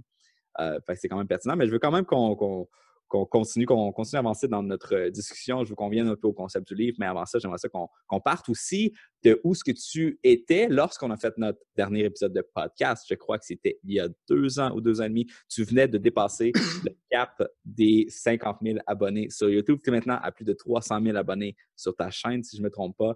Comment est-ce que ça s'est... Euh, parce que tu venais d'exploser. Je me rappelle, tu venais tout juste, c'était comme, là, j'ai mmh. mes deux premières grosses vidéos qui ont été popées dans le référencement YouTube. Euh, je suis quand même curieux de savoir quelles sont tes conclusions face à, la croissance sur YouTube suite à ce... Parce que là, on sait qu'est-ce que tu penses de 0 à 50 000, mais de 50 mmh. à 300 000, c'est quoi tes conclusions? Qu'est-ce qui a changé dans ta façon de penser? Il y a deux choses qui ont, changé principalement. Euh, le premier, c'est vraiment euh, de de synthétiser ce qui marchait et de le rendre réplicable. Donc, j'avais deux vidéos qui avaient vraiment bien marché, euh, qui étaient le, les sept techniques de persuasion du Loup de Wall Street et Vendez-moi ce stylo, qui était aussi extrait du, du film Le Loup de Wall Street. Mmh Mais avoir des vidéos virales, tu en as fait deux. Voilà, la question, c'est comment est-ce que tu fais pour, euh, pour répéter en fait ce succès? Donc, ça a été pour moi le, le travail de comprendre, OK, comment est-ce que je synthétise ici euh, l'essence d'une vidéo qui fonctionne pour ma chaîne et comment est-ce que je vais analyser ça dans, les détails pour comprendre, pour faire un truc en fait qui est réplicable et pour comprendre la formule de vidéo qui va être réplicable. Le deuxième point qui a changé, et après on pourra reparler de la formule si ça s'intéresse. Le deuxième point qui a changé, c'est vraiment que j'ai mis de plus en plus euh, d'attention et d'effort sur euh, la durée de visionnage. Et je me suis dit, en gros, j'ai trouvé un truc qui fonctionne pour moi, un format de vidéo qui fonctionne. Et euh, ce qui fonctionne pour moi, c'est des vidéos qui sont assez euh, recherchées, assez travaillées, avec beaucoup de recherche, avec beaucoup d'écriture, avec beaucoup de montage. Et euh, je sais que les vidéos marchent dans l'algorithme ben, parce que les gens les regardent et parce qu'il y a une bonne durée de visionnage. Ce que j'ai fait, c'est volontairement aller sur des vidéos sur des sujets plus compliqués à traiter, plus compliqués à analyser, qui vont faire des vidéos qui sont plus longues, parce que je sais que c'est des vidéos que peu d'autres gens vont aller faire. Donc cette année, j'ai fait des vidéos euh, qui m'ont pris 30 heures à faire sur une vidéo. Et ça, je le faisais pas avant.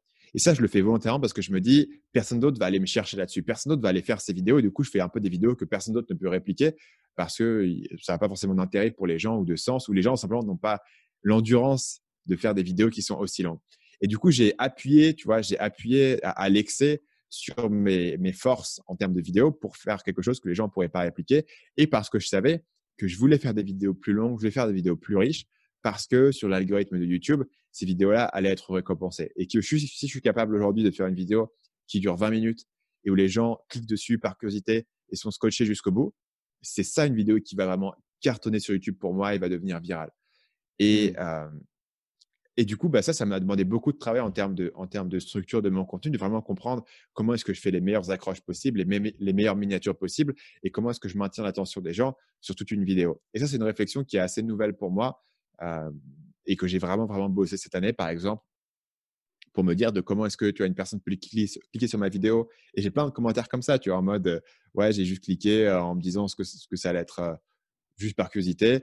Et au final, au bout de, de, 15 minutes, je suis vraiment accroché. Et j'ai beaucoup de commentaires comme ça qui est dû au fait que mes vidéos sont pas mal recommandées sur YouTube. Et c'est ça qui va faire la viralité. C'est que les gens qui te connaissent pas puissent cliquer sur la vidéo et rester jusqu'au bout. Et donc ça, c'est vraiment les, les, nouvelles idées que j'ai, c'est comment est-ce que je peux jouer dans la cour des grands, comment est-ce que je peux avoir des vidéos qui quasiment peuvent captiver euh, voilà, énormément de monde, euh, même qui ne me connaissent pas, en ayant de la viralité. Et en gros, là, une, vidéo virale, tu vois, je le définis pour moi une vidéo qui va faire plus de vues que j'ai, d'abonnés. Et euh, du coup, ça veut dire que la majorité des vues viennent de, des gens qui ne sont pas abonnés, puisqu'évidemment, tous les abonnés ne regardent pas la vidéo. Et, et cette année, j'ai fait quelque chose comme neuf vidéos sur le début de l'année, ou peut-être un, peu moins, sept vidéos. Et à chaque fois, ça marchait. Quoi. Et donc, j'ai vraiment l'impression que la, formule, elle était là.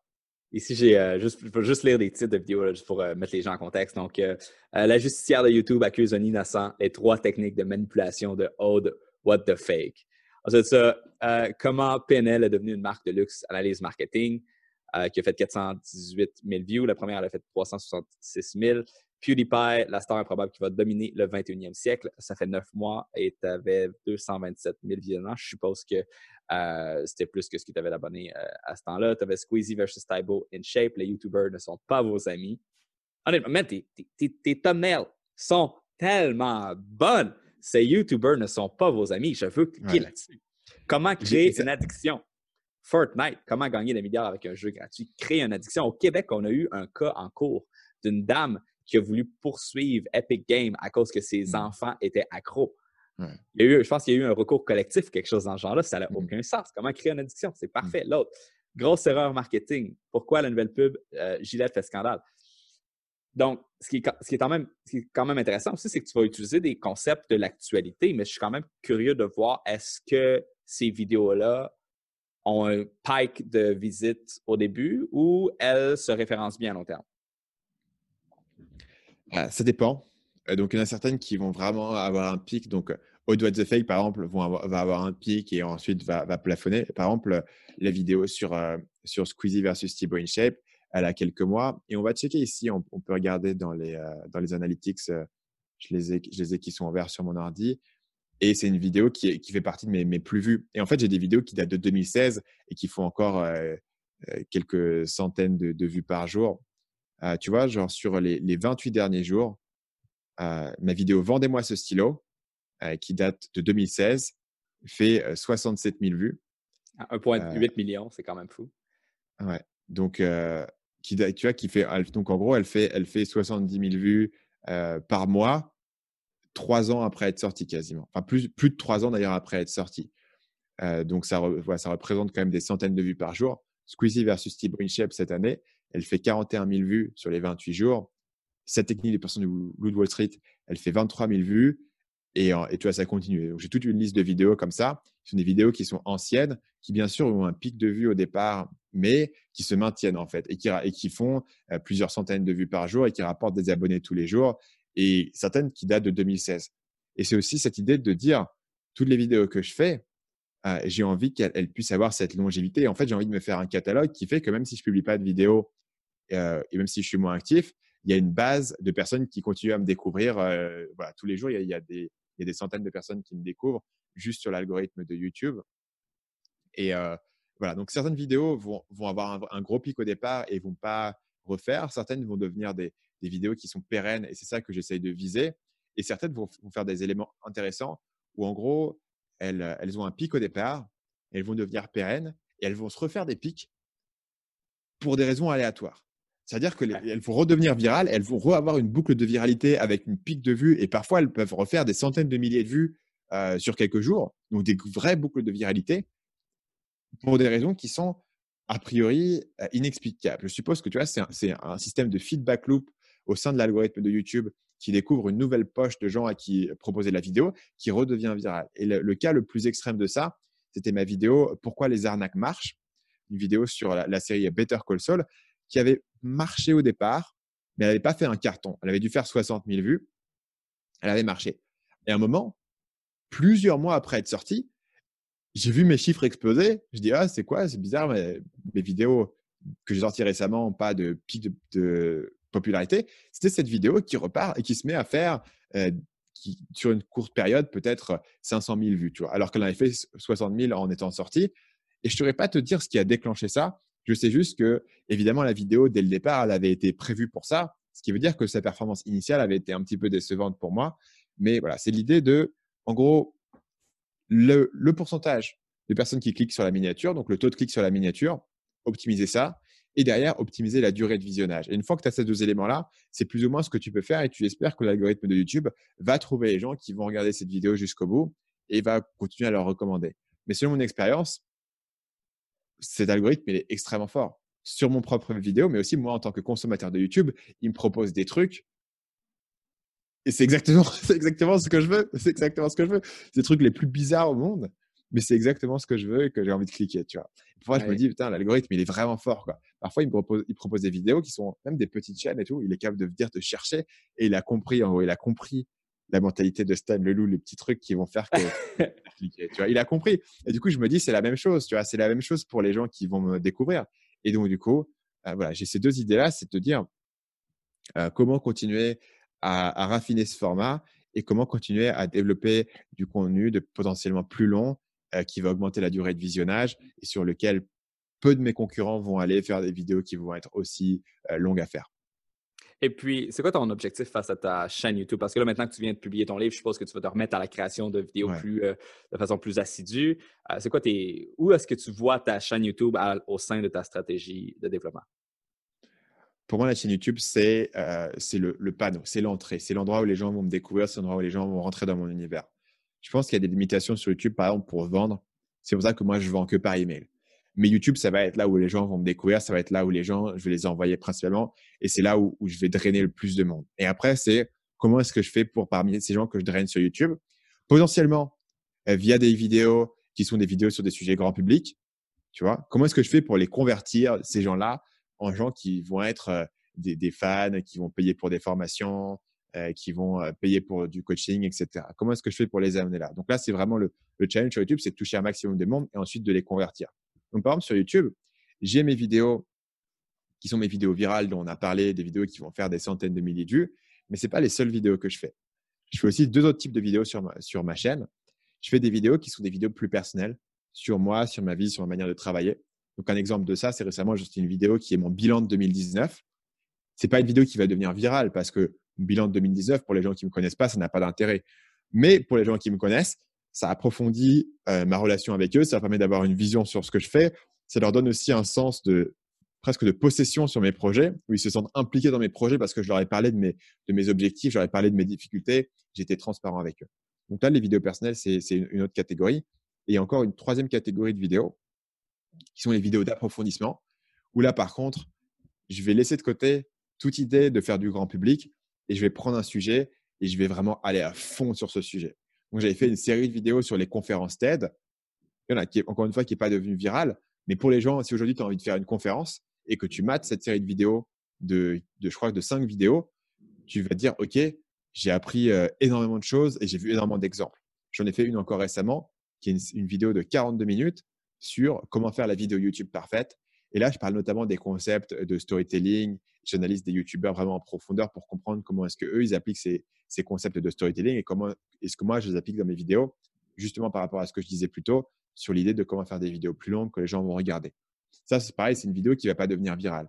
Mais en gros, ce que je fais avec ces vidéos, c'est que je sais qu'une fois que les gens vont découvrir une de mes vidéos, ils vont regarder d'autres. Et donc, mon idée, c'est comment est-ce que je prends ces gens qui ont découvert une vidéo sur PNL, sur Fortnite, sur euh, Thibaut InShape, et comment est-ce qu'ils vont, ils vont rentrer dans une boucle sur ma chaîne où ils vont approfondir, ils vont creuser, un peu comme quand tu découvres une nouvelle chaîne et que tu mates 15 de leurs vidéos et que tu t'abonnes et que tu deviens le plus gros fan. Tu vois, moi, ça m'arrive régulièrement.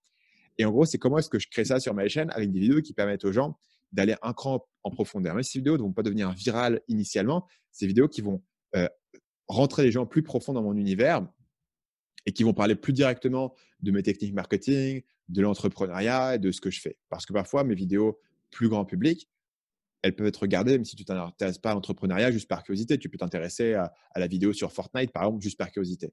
Mais après, tu vas entrer dans des vidéos qui sont plus profondes. Donc là, en gros, tu es déjà une étape après, en dessous, dans l'entonnoir de vente. Tu es déjà approfondi et on est encore juste sur YouTube. J'ai même pas encore mis les gens sur ma liste email. Et donc, tu vois, ces, deux étapes-là, une fois que les gens sont dans l'approfondissement avec moi, dans la confiance avec moi, il faut que je, je crée encore plus de contacts. Donc là, ça va être la liste email et ça va être le podcast. Le podcast a vraiment ce rôle pour moi euh, d'approfondir la confiance avec les gens parce que sur une vidéo, comme je publie assez peu, au mieux, si je suis ultra productif cette année, je vais faire une vidéo toutes les deux semaines de 20 minutes. Donc, je serai 20 minutes avec les gens toutes les deux semaines s'ils regardent toutes mes vidéos. Avec le podcast, je peux raisonnablement être dans leurs oreilles une heure toutes les semaines en faisant un podcast par semaine. Tu vois Et puis, bien sûr, l'emailing développe la relation, mais aussi un rôle énorme qui est le, la dernière étape de ton tunnel de vente, c'est là où je vais vendre, c'est là où je vais faire mes appels à l'action. Ce qui me permet sur YouTube de, comprendre exactement là, où la plateforme est. La plateforme YouTube, pour moi, elle n'est pas là pour euh, vendre, clairement. Elle est là pour une chose et je vais l'optimiser pour une chose et je vais demander une chose, c'est comment est-ce que je touche le maximum de monde sur YouTube et comment est-ce que ces gens qui m'ont découvert par hasard sur YouTube pendant qu'ils étaient au boulot, euh, pendant qu'ils sont en train de, scroller euh, sur la, plateforme et comment est-ce que je les transforme euh, en fans qui vont vraiment comprendre ce que je fais et ce que je peux apporter, qui vont derrière pouvoir rentrer sur ma liste email. Donc, ça me permet d'être assez concentré sur ces, sur ces trois types de vidéos, sachant évidemment que les vidéos virales sont la majorité des vidéos que je fais, mais les autres jouent aussi un rôle important pour convertir, tu vois, pour faire rentrer les gens un peu plus profond dans mon entonnoir. Hmm. Et puis, justement, c'est vraiment cool parce que, bon, première chose, je suis curieux de savoir, étant donné cette stratégie marketing-là que tu as au, niveau de ton approche sur YouTube, ta démographie ressemble à quoi? C'est qui qui regarde tes vidéos? Est-ce qu'ils sont en France? Est-ce que c'est des hommes? Est-ce que c'est des femmes? Ils ont quel âge? Euh, hmm. Ça ressemble à quoi? Est-ce que tu as, regardé ça? Est-ce que tu t'adores à ça? Puis est-ce que ces gens-là sont dans ton public cible justement pour toutes tes autres offres au niveau euh, de ton, pour les rentrer sur le podcast, puis ensuite de ça pour les rentrer sur ton emailing, puis ensuite de ça pour les rentrer comme client. Est-ce qu'il y a un fit? Ou... Carrément. Donc, en gros, sur ma chaîne, c'est 86% d'hommes. Ah, c'est déjà, un élément C'est comme ça de façon générale sur, YouTube. La plupart des, des, gens qui vont sur YouTube sont, sont skewed, c'est, sont des hommes, je pense, à 60-70%. Donc, c'est normal. moi, je, moi, je suis au-delà de ça. Je suis au-delà de ça. Euh, c'est beaucoup de France. Euh, le Canada est, troisième dans seulement 3% de mon audience est canadienne, ça va pas du tout. Oh, euh, principalement de la France. Et sur les âges, pour le coup, sur les âges, je, je, bascule plus vieux que la moyenne sur YouTube. Mon, ma plus grosse tranche d'âge, c'est les 25-34. Hmm. Donc, je suis, je suis, plus vieux et j'ai très peu de jeunes, par exemple, qui me suivent. 13-17, c'est 2% de mon audience qui est en dessous de 18 ans. Donc, euh, et à mon avis, ils sont tous sur la vidéo Squeezie versus Thibaut in Shape, ou peut-être Fortnite. ouais. Mais, mais sinon, sinon, vraiment, c'est 25-34, c'est le, c'est le gros de mon audience. Et c'est aussi les gens qui achètent mes formations. Après, le truc, c'est que sur, sur YouTube, tu vois, ça c'est en termes de démographique, mais sur YouTube, il y a aussi des gens, euh, il y a des gens qui me découvrent et qui sont vraiment prêts à acheter mes formations. Donc, c'est des entrepreneurs, ils ont un business, ils ont un projet. Il y a aussi des gens qui sont, si tu veux, euh, entre six mois et deux ans avant le moment où ils vont lancer leur projet. Tu vois, ils sont en train d'y réfléchir, ils sont intéressés, euh, ils s'intéressent au marketing, ils vont, ils vont suivre des éléments. Et ça me permet aussi sur YouTube de leur donner un contenu et de permettre de les amener parce qu'en fait, c'est extrêmement fort. Si tu peux être la personne qui a fait rentrer les gens dans un certain marché, si tu peux être la personne, l'entrepreneur web avec mmh qui les gens découvrent le milieu de l'entrepreneuriat, c'est extrêmement fort. C'est un truc que tu garderas toujours. D'ailleurs, c'est un des éléments qui fait l'aura aussi de Tim Ferriss Tu peux être la personne qui a introduit les gens au développement, personnel ou à la séduction ou, je sais pas, à la musculation. Tu vois, c'est une aura qui est assez forte. Et donc, du coup, ça, moi, ça me dérange pas, contrairement à ce que beaucoup de gens euh, disent, ça me dérange pas d'avoir des gens dans mon audience qui me découvrent et qui sont pas du tout prêts aujourd'hui à acheter une formation parce que je sais que ces gens-là, bah, je vais continuer à développer une relation avec eux sur YouTube pendant, pendant deux ou trois ans. Et un jour, j'aurai peut-être quelque chose qui va les intéresser, pas parce que nécessairement j'aurai un nouveau truc à proposer, mais probablement parce que eux, ils auront en fait maturé dans leur projet et dans leur approche et dans leurs besoins, et ils en seront un point où ils se disent OK, je suis prêt pour faire. Parce qu'aujourd'hui, pour acheter une formation en ligne comme on le fait toi et moi, il faut que les gens aient une idée bien précise de ce qu'ils vont faire. Personne n'achète une formation en ligne par curiosité, et c'est bien normal. Ils ont une idée bien précise du résultat qu'ils veulent accomplir, et donc du coup, ils achètent une formation pour le faire. Mais, mais dans le, on a parlé tout au départ de, du concept de, Eugene Schwartz et de l'awareness des gens. Et bien, bien avant ça, il y a d'autres étapes. Il y a des étapes où les gens ne sont pas prêts à se dire OK, je suis là, tactique marketing, stratégie, ta, ta, ta, parce qu'ils ne sont pas encore à un niveau où ils ont la confiance en eux, ils ne sont pas encore à un niveau où ils ont la bonne idée, ils n'ont pas le temps, euh, ils n'ont pas encore pris la décision de le faire. Et si tu peux être la personne euh, qui leur parle euh, d'un truc intéressant à un niveau où ils ne sont pas encore prêts à décider, pas encore prêts à acheter, pas encore prêts à convertir, moi, ça me coûte rien d'avoir ces gens en plus sur ma chaîne. C'est pas comme si je payais pour chaque clic sur une pub. Et dans ce cas-là, il faut uniquement que tu targetes les gens qui sont prêts à acheter et qui sont chauds aujourd'hui. Moi, je peux avoir une stratégie un peu plus long terme où euh, je deviens la personne un petit peu de référence pour ces gens qui les a fait rentrer dans le milieu. Je peux faire rentrer toute une nouvelle population. Et, euh, et voilà. Et si eux, ils sont pas encore intéressés par ma vidéo d'approfondissement, par ma liste email, très bien, tu vois, ils pourront toujours être intéressés plus tard. Et je sais que beaucoup de gens, anecdotiquement, beaucoup de gens euh, passe parfois des années à me suivre avant d'acheter quelque chose. Et moi, ça me convient très bien parce qu'au final, je suis pas, tu vois, je suis pas en train de devoir rentabiliser ça aujourd'hui. Je peux, je peux me permettre de dire, OK, on va, monter ça sur le long terme. donc, du coup, ça me fait penser que, déjà, il y a un effet intéressant sur YouTube, c'est que quand j'ai commencé YouTube, il y avait un gars qui s'appelle Antoine BM qui avait une chaîne YouTube. Et Antoine BM, il était en train d'atteindre les 10 000 abonnés. Et à l'époque, tout le monde pensait que c'était un truc de ouf. 10 000 abonnés sur YouTube en parlant de marketing, c'était un truc de ouf. Et j'étais impressionné par lui parce que quand tu as 10 000 abonnés, bah, je crois qu'ils ont changé, mais quand tu as 10 000 abonnés, tu peux aller au YouTube Space à Paris. Donc, c'est un, espace par YouTube où ils font des petites rencontres. Et, je trouvais ça génial que le gars avait atteint 10 000 abonnés. Pour te dire que quand j'ai commencé, je n'avais pas, des, pas des gros objectifs en termes d'abonnés. Je pensais que si un jour j'avais 10 000 abonnés aussi, ce serait méga cool. Et évidemment, aujourd'hui, j'en suis à 300 000. Donc la question, c'est jusqu'où est-ce que ça peut aller? Aujourd'hui, que tu ne dénigres pas les gens qui ont 10 000 abonnés, hein, parce que moi, j'en ai 6 euh, 400. OK? Fait que un peu de respect pour les plus petits YouTubeurs comme moi. Hein? Voilà. continue, à travailler. Peut-être qu'un jour, tu pourras aller au YouTube Space. Vous avez un oh! YouTube Space à New York. À New York. Mais je crois qu'à New York, c'est l'enfer. Il faut avoir 100 000 abonnés parce que les Américains ont beaucoup plus d'abonnés que nous. Mais euh, voilà. Mais et, du coup, voilà. la question, c'est jusqu'où tu peux aller? Bah, du coup, personne ne sait. Parce ah, si tu m'avais dit à l'époque 100 000 abonnés, je t'aurais dit, ouais, c'est probablement impossible.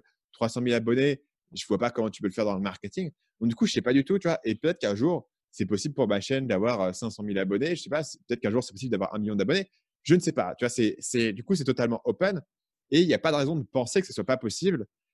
Et ça redéfinit complètement, en fait, ce que tu fais parce que si tu veux avoir un million d'abonnés, ça veut dire que tu vas parler à des gens bah, qui sont, sont le, pur et dur de ton marché, mais il faut aussi que tu aies une stratégie qui puisse parler aux gens bien avant ça. Il faut que tu, puisses prendre les gens bien plus tôt dans la réflexion et que tu sois potentiellement la personne qui, les, introduise au truc. Ce qui veut dire qu'il faut que tu sois un peu patient, mais ça te donne un, une aura qui est énorme parce que ça te donne une aura que moi, j'ai jamais eu d'ailleurs. J'ai toujours été quelqu'un d'assez pointu qui te parlait de copywriting et qui te parlait de trucs où il fallait déjà avoir un peu de bouteille pour comprendre ce que je te racontais ne serait-ce que parce que j'ai jamais vraiment fait de tutoriel sur comment créer un site, etc. La plupart des gens qui viennent vers moi ont déjà leur site, ont déjà des bases. n'ai jamais vraiment eu ce truc de jamais être forcément la première personne que tu découvres, mais si tu peux le devenir, c'est une force qui est énorme. Et tu peux définir, en gros, tu peux définir les termes de la conversation pour les gens si tu es la personne par laquelle ils vont découvrir le truc. Et tu peux leur dire, voilà ce qui est important sur le en ligne.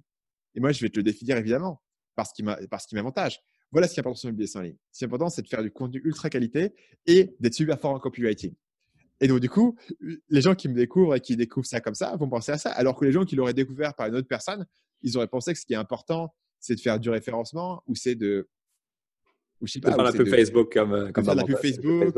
exactement. Ou tu vois, ou d'être super fort en networking, etc. Mais si tu peux définir les termes du sujet et tu peux définir ce qui est important pour les gens, tu te positionnes de manière à, évidemment, la solution, c'est le truc que toi, tu leur apportes, tu vois, et tu, et tu te construis un petit peu comme ça. Toi, tu fais la pub Facebook, tu vois, tu définis de manière à expliquer pourquoi est-ce que c'est le truc qui est au cœur et qui va définir le succès de tout le reste. Et moi, j'ai fait la même chose avec le copywriting. Ouais. Mais ce qui, est, ce qui est intéressant, tu parles un petit peu de, de, de, Laurent. Euh, justement, je suis sur une vidéo sur ta chaîne tantôt, tu parlais de euh, Gary Vaynerchuk. Gary Vaynerchuk, c'est un petit peu ce qui s'est passé avec lui. Euh, dans le sens que Gary Vaynerchuk n'aurait pas pu arriver comme qui est là en 2008 ou en 2006.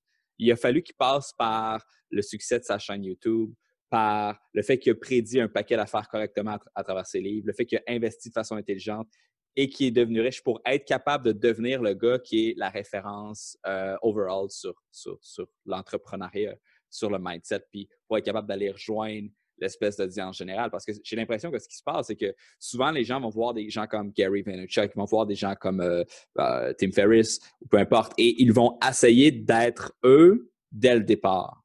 Mmh. Ils vont essayer de faire des vidéos, du contenu à la Gary Vaynerchuk sans avoir le, background ou la profondeur que cette mmh. personne a là. Parce que ce qui est intéressant avec eux, c'est que où ils vont faire du contenu d'audience de, large tout en ayant de la substance également pour les gens qui sont plus avancés dans le projet. Mmh. Parce que si tu as juste la substance du, du fast-food, des calories qui sont faciles à ingérer, les gens vont rapidement se délaisser, se lasser de toi et ça va faire en sorte que tu vas avoir plein de gens qui vont t'avoir découvert qui, lorsque les autres gens parlent de toi, ils vont dire Ah, il est cool, mais je connais quelqu'un de mieux. ils vont juste se référer à quelqu'un d'autre. Je pense que c'est important de garder une espèce de corps de gens qui restent engagés, qui restent des, des ambassadeurs qui vont te recommander à cause de la qualité. Et pas juste à cause de ton appeal général. donc, tu as comme une espèce de profondeur qui est nécessaire pour soutenir un appeal général. Je ne sais pas si ça fait du sens, qu'est-ce que je suis en train de dire, euh, mais c'est comme une idée qui vient de me popper en, ayant cette conversation-là euh, avec toi. Je trouve ça intéressant. Ben, l'élément le, plus. Euh, par rapport à ce que je disais à l'instant, c'est vrai que, que Vaynerchuk, c'est l'exemple le plus extrême de ça, de quelqu'un qui va d'un côté te faire certaines des vidéos les plus grands publics existantes sur l'entrepreneuriat, et de l'autre, vendre des services d'agence marketing aux plus grandes entreprises qui sont les plus pointues et qui, vraiment fait les deux. Et ça, c'est vraiment intéressant. Et à un moment donné où tu te demandes, comment est-ce que les deux rentrent? Parce que les, gars de, je General Electric qui vont lui faire un chèque pour un projet, ils ne le regardent pas sur YouTube. Tu vois, c'est deux audiences qui sont différentes. Mais euh, juste j'ai presque l'impression qu'il te dit j'ai envie que le gars qui va dans 15 ans me signer le chèque, qui aujourd'hui a 17 ans, il me regarde sur YouTube aujourd'hui et dans 15 ans, il va être, il va être VP de marketing dans une boîte et il va me signer un chèque. J'ai quasiment l'impression que c'est ça sa stratégie et que c'est là où se trouve la, cohérence entre les deux. Mmh. Mmh. Ça, et puis, et puis après, l'autre aspect, c'est de dire quand le gars arrive dans une pièce, c'est une célébrité. Et quand il dit un truc, quand il dit un truc au gars qui est peut-être le, le VP marketing, mais il n'a pas, je sais pas combien a Gary aujourd'hui euh, d'abonnés, mais il n'a pas des millions d'abonnés sur YouTube. Il n'est pas, il est pas un pro de Instagram. Mais je pense qu'il y a aussi ce côté euh, où je suis un boss, je suis un praticien, et à la limite, j'ai même pas vraiment besoin de cette audience pour gagner ma vie. Je le fais juste par euh, hobby à côté, et derrière, je crush le truc. Mais du coup, c'est une tension intéressante entre les deux. Le fait qu'il a à la fois ce côté, voilà, personne, personne peut lui dire que c'est juste de l'apparence. Quand derrière, il a, il a ses gros contrats, il a ses gros projets, il a même son agence de gestion de, de droit du sport, etc. Et puis, il a fait des investissements qui sont exceptionnels. Euh, donc, tu peux, tu peux rien Et à la fois, il va pouvoir avoir cet appel qui est grand public. Ça, c'est vraiment, c'est vraiment intéressant. Et je pense que par certains aspects, Tim Ferriss, là aussi. Parce que Tim Ferriss a un podcast, si tu écoutes, c'est assez pointu. Mais son podcast a vraiment une audience qui est, qui est colossale. Et bien sûr, lui aussi, il a, il a ce background d'avoir fait les bons investissements, d'avoir démontré euh, une, euh, une bonne capacité à prendre des décisions et à identifier les gagnants. Ouais. Puis euh, Tim Ferriss, ce qui est vraiment intéressant avec lui, c'est la qualité des guests qu'il a sur son, show. il va avoir le founder d'Instagram, il va avoir euh, des founders de Stripe, il va avoir des gros, gros anges investisseurs, il va avoir des, hedge funds managers ultra intenses, il va avoir des gens qui ont entraîné des, des gens aux Olympiques, Arnold Schwarzenegger. Comme tu te demandes, what the fuck? C'est vraiment mm. une personne qui a une bonne crédibilité, non seulement au sein de son audience, mais également euh, aux autres qui ne sont pas dans son audience, aux, gens qui sont, euh, qui sont des références, aux, autres, aux experts, en fait, de différents champs. Tout le monde est content d'aller voir Tim Ferriss, tout le monde est content de parler, tout le monde le respecte.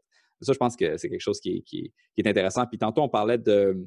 Euh, ce que j'ai vu, dans le fond, c'est je parlais des gens qui se lancent une chaîne YouTube et qui vont essayer d'être quelque, mmh. d'être plus loin dans le processus que ce qu'ils sont présentement. Et euh, ce que je trouve qui est intéressant que tu as mentionné, c'est lorsque les gens te découvrent pour la première fois et que c'est toi qui les fais rentrer dans la machine, dans, dans cette aventure, parce que je pense qu'il y a comme une espèce d'appel à l'aventure qui va se présenter dans la vie de tous les gens. Et c'est libre à chaque personne d'accepter cet appel à l'aventure-là ou de la refuser. Mais, mais lorsqu'on rentre en contact avec certains de tes contenus, ton lead magnet en, tant que tel, c'est une espèce d'appel à l'aventure, justement. Et si la personne, elle accepte cet appel-là et elle rentre dans le processus, dans 3, 4, 5, 6 ans, cette personne-là, pour toi, tu vas être, tu vas avoir une signification qui, qui, qui, qui, tu vas être un héros à un certain moment, à un certain sens pour cette personne-là. Et il y a un avantage stratégique absolument incroyable à être dans un marché depuis longtemps que les mmh. gens ne pensent pas nécessairement à ça lorsqu'ils veulent se lancer en tant qu'infopreneur. C'est normal au début euh, d'avoir que ce soit plus difficile. Et je pense que ça, ça weed out beaucoup, justement. Euh, ça, fait un tri à, travers les gens qui vont, qui vont être là pour le long terme. Et les gens qui, rentrent, ils font ça six mois et ensuite ils s'essoufflent et ils font autre chose. Puis sûrement tu en vois beaucoup des podcasteurs qui commencent, beaucoup des blogueurs qui commencent. Mais combien est-ce qu'ils est-ce qu'il reste. Sauf que lorsque tu restes assez longtemps, le payback que ça a au niveau de la communauté que tu as été capable de générer, du support que les gens sont prêts à t'offrir à cause de l'aide que c'est comme si tu les avais accompagnés à travers leur quête pendant plusieurs années. Tu es comme un, espèce de dans un personnage dans un jeu vidéo comme dans Diablo, tu es comme euh, Deckard Kane, c'est toi qui leur donne la quête et qui, leur permettent de progresser. Fait que ça, je trouve que c'est un aspect euh, qu'on ne parle pas nécessairement beaucoup lorsqu'on parle de la création de contenu, mais qui est, qui est centrale à l'expérience de tout créateur de contenu. Mmh, carrément. Et si tu euh, et si es en particulier dans le domaine du business, ce qui est intéressant, c'est que les gens vont, vont maturer naturellement au fil du temps. Euh, quand tu démarres et que tu prends quelqu'un qui est débutant et que trois ans plus tard, il, commence à avoir un bon business qui tourne, il a du budget, et d'un coup, toi aussi, tu peux monter en gamme dans les services que tu offres parce que ton audience et tes clients ont monté en gamme parce qu'ils ont continué à progresser, ils ont continué à monter. Et moi, je vois de plus en plus de gens qui ont commencé avec une formation et qui là reviennent et qui disent voilà, mon truc marche, on, génère euh, de l'argent, on se demande quelles sont les prochaines étapes, on va faire un coaching. Tu vois. Ces gens-là, en jour 1, je pouvais pas leur vendre un coaching parce qu'il n'y avait pas encore le budget. Mais au fil du temps, ils ont maturé vers le truc et, ils sont prêts à le prendre. Et effectivement, comme tu dis, euh, je pense que un élément qui est, complément, qui est difficile à, avaler pour les gens, c'est que dès que tu rentres dans la création de contenu, euh, tu rentres vraiment sur du beaucoup plus long terme. Tu peux pas imaginer que tu vas faire de la création de contenu, que tu vas avoir un retour immédiat pour différentes raisons qui sont des effets de boule de neige, qui sont aussi des effets de ça prend du temps au final pour les gens de développer cette confiance avec toi. Et, euh, Et toi, de développer la compétence en création de contenu. Parce que la développer la compétence en création de contenu, effectivement. Ouais. Parce que quand tu commences, ton contenu n'est pas nécessairement bon aussi. Hein.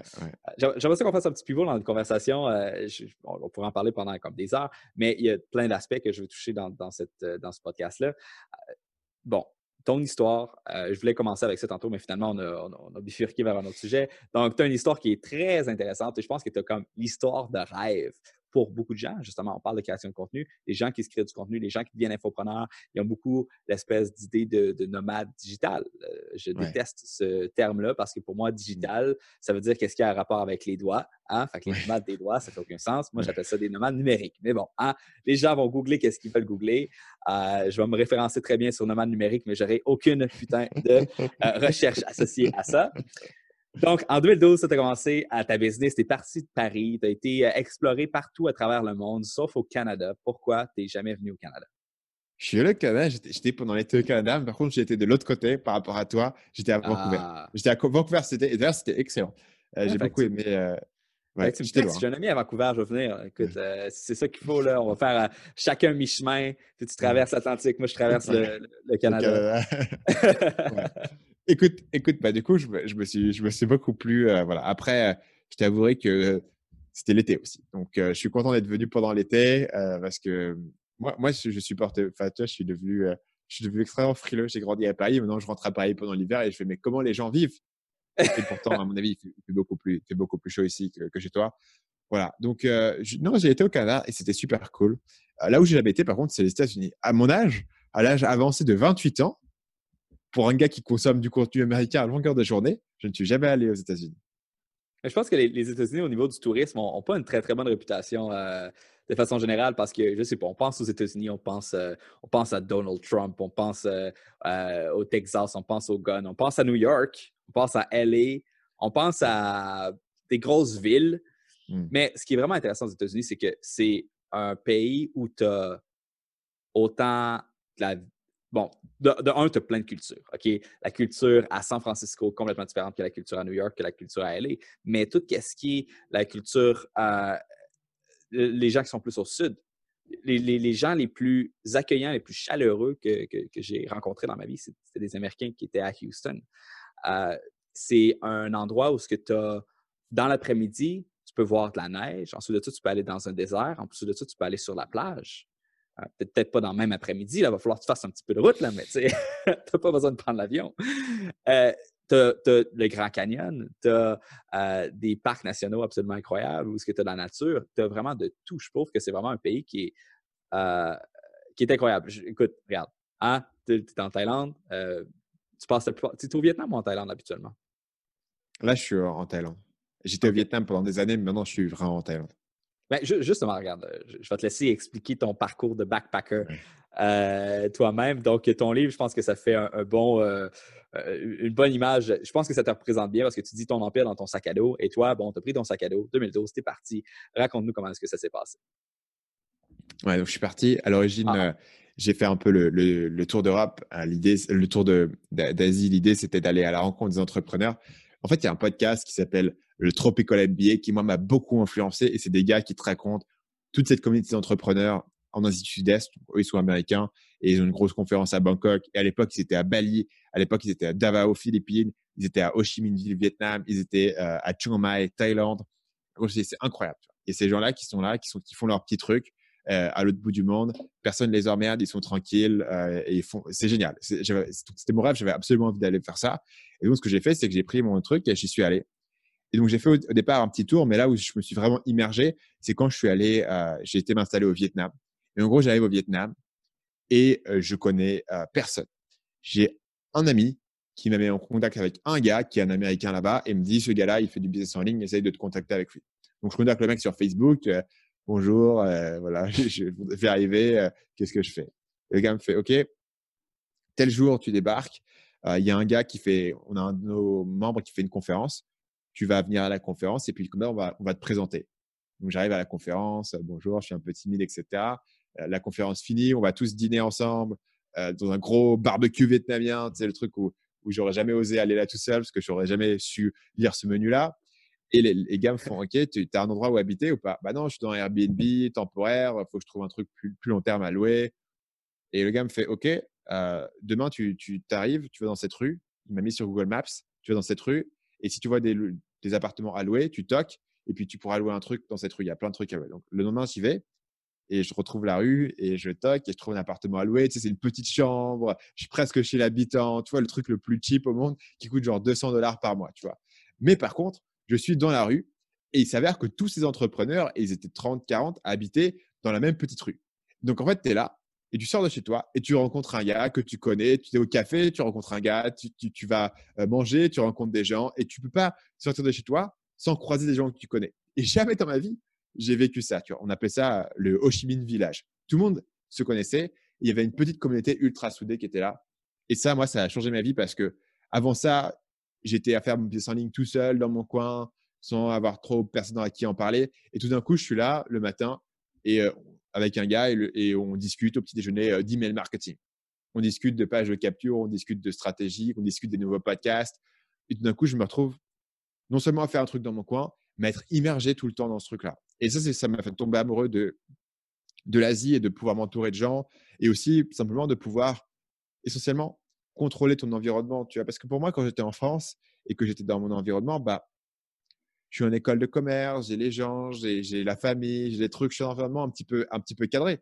Mais d'un coup, tu débarques au Vietnam avec ton, ton sac à dos et rien. Avec ton sac à dos, tu as sac cabine. Tu n'as rien. Tout, tout est à reconstruire.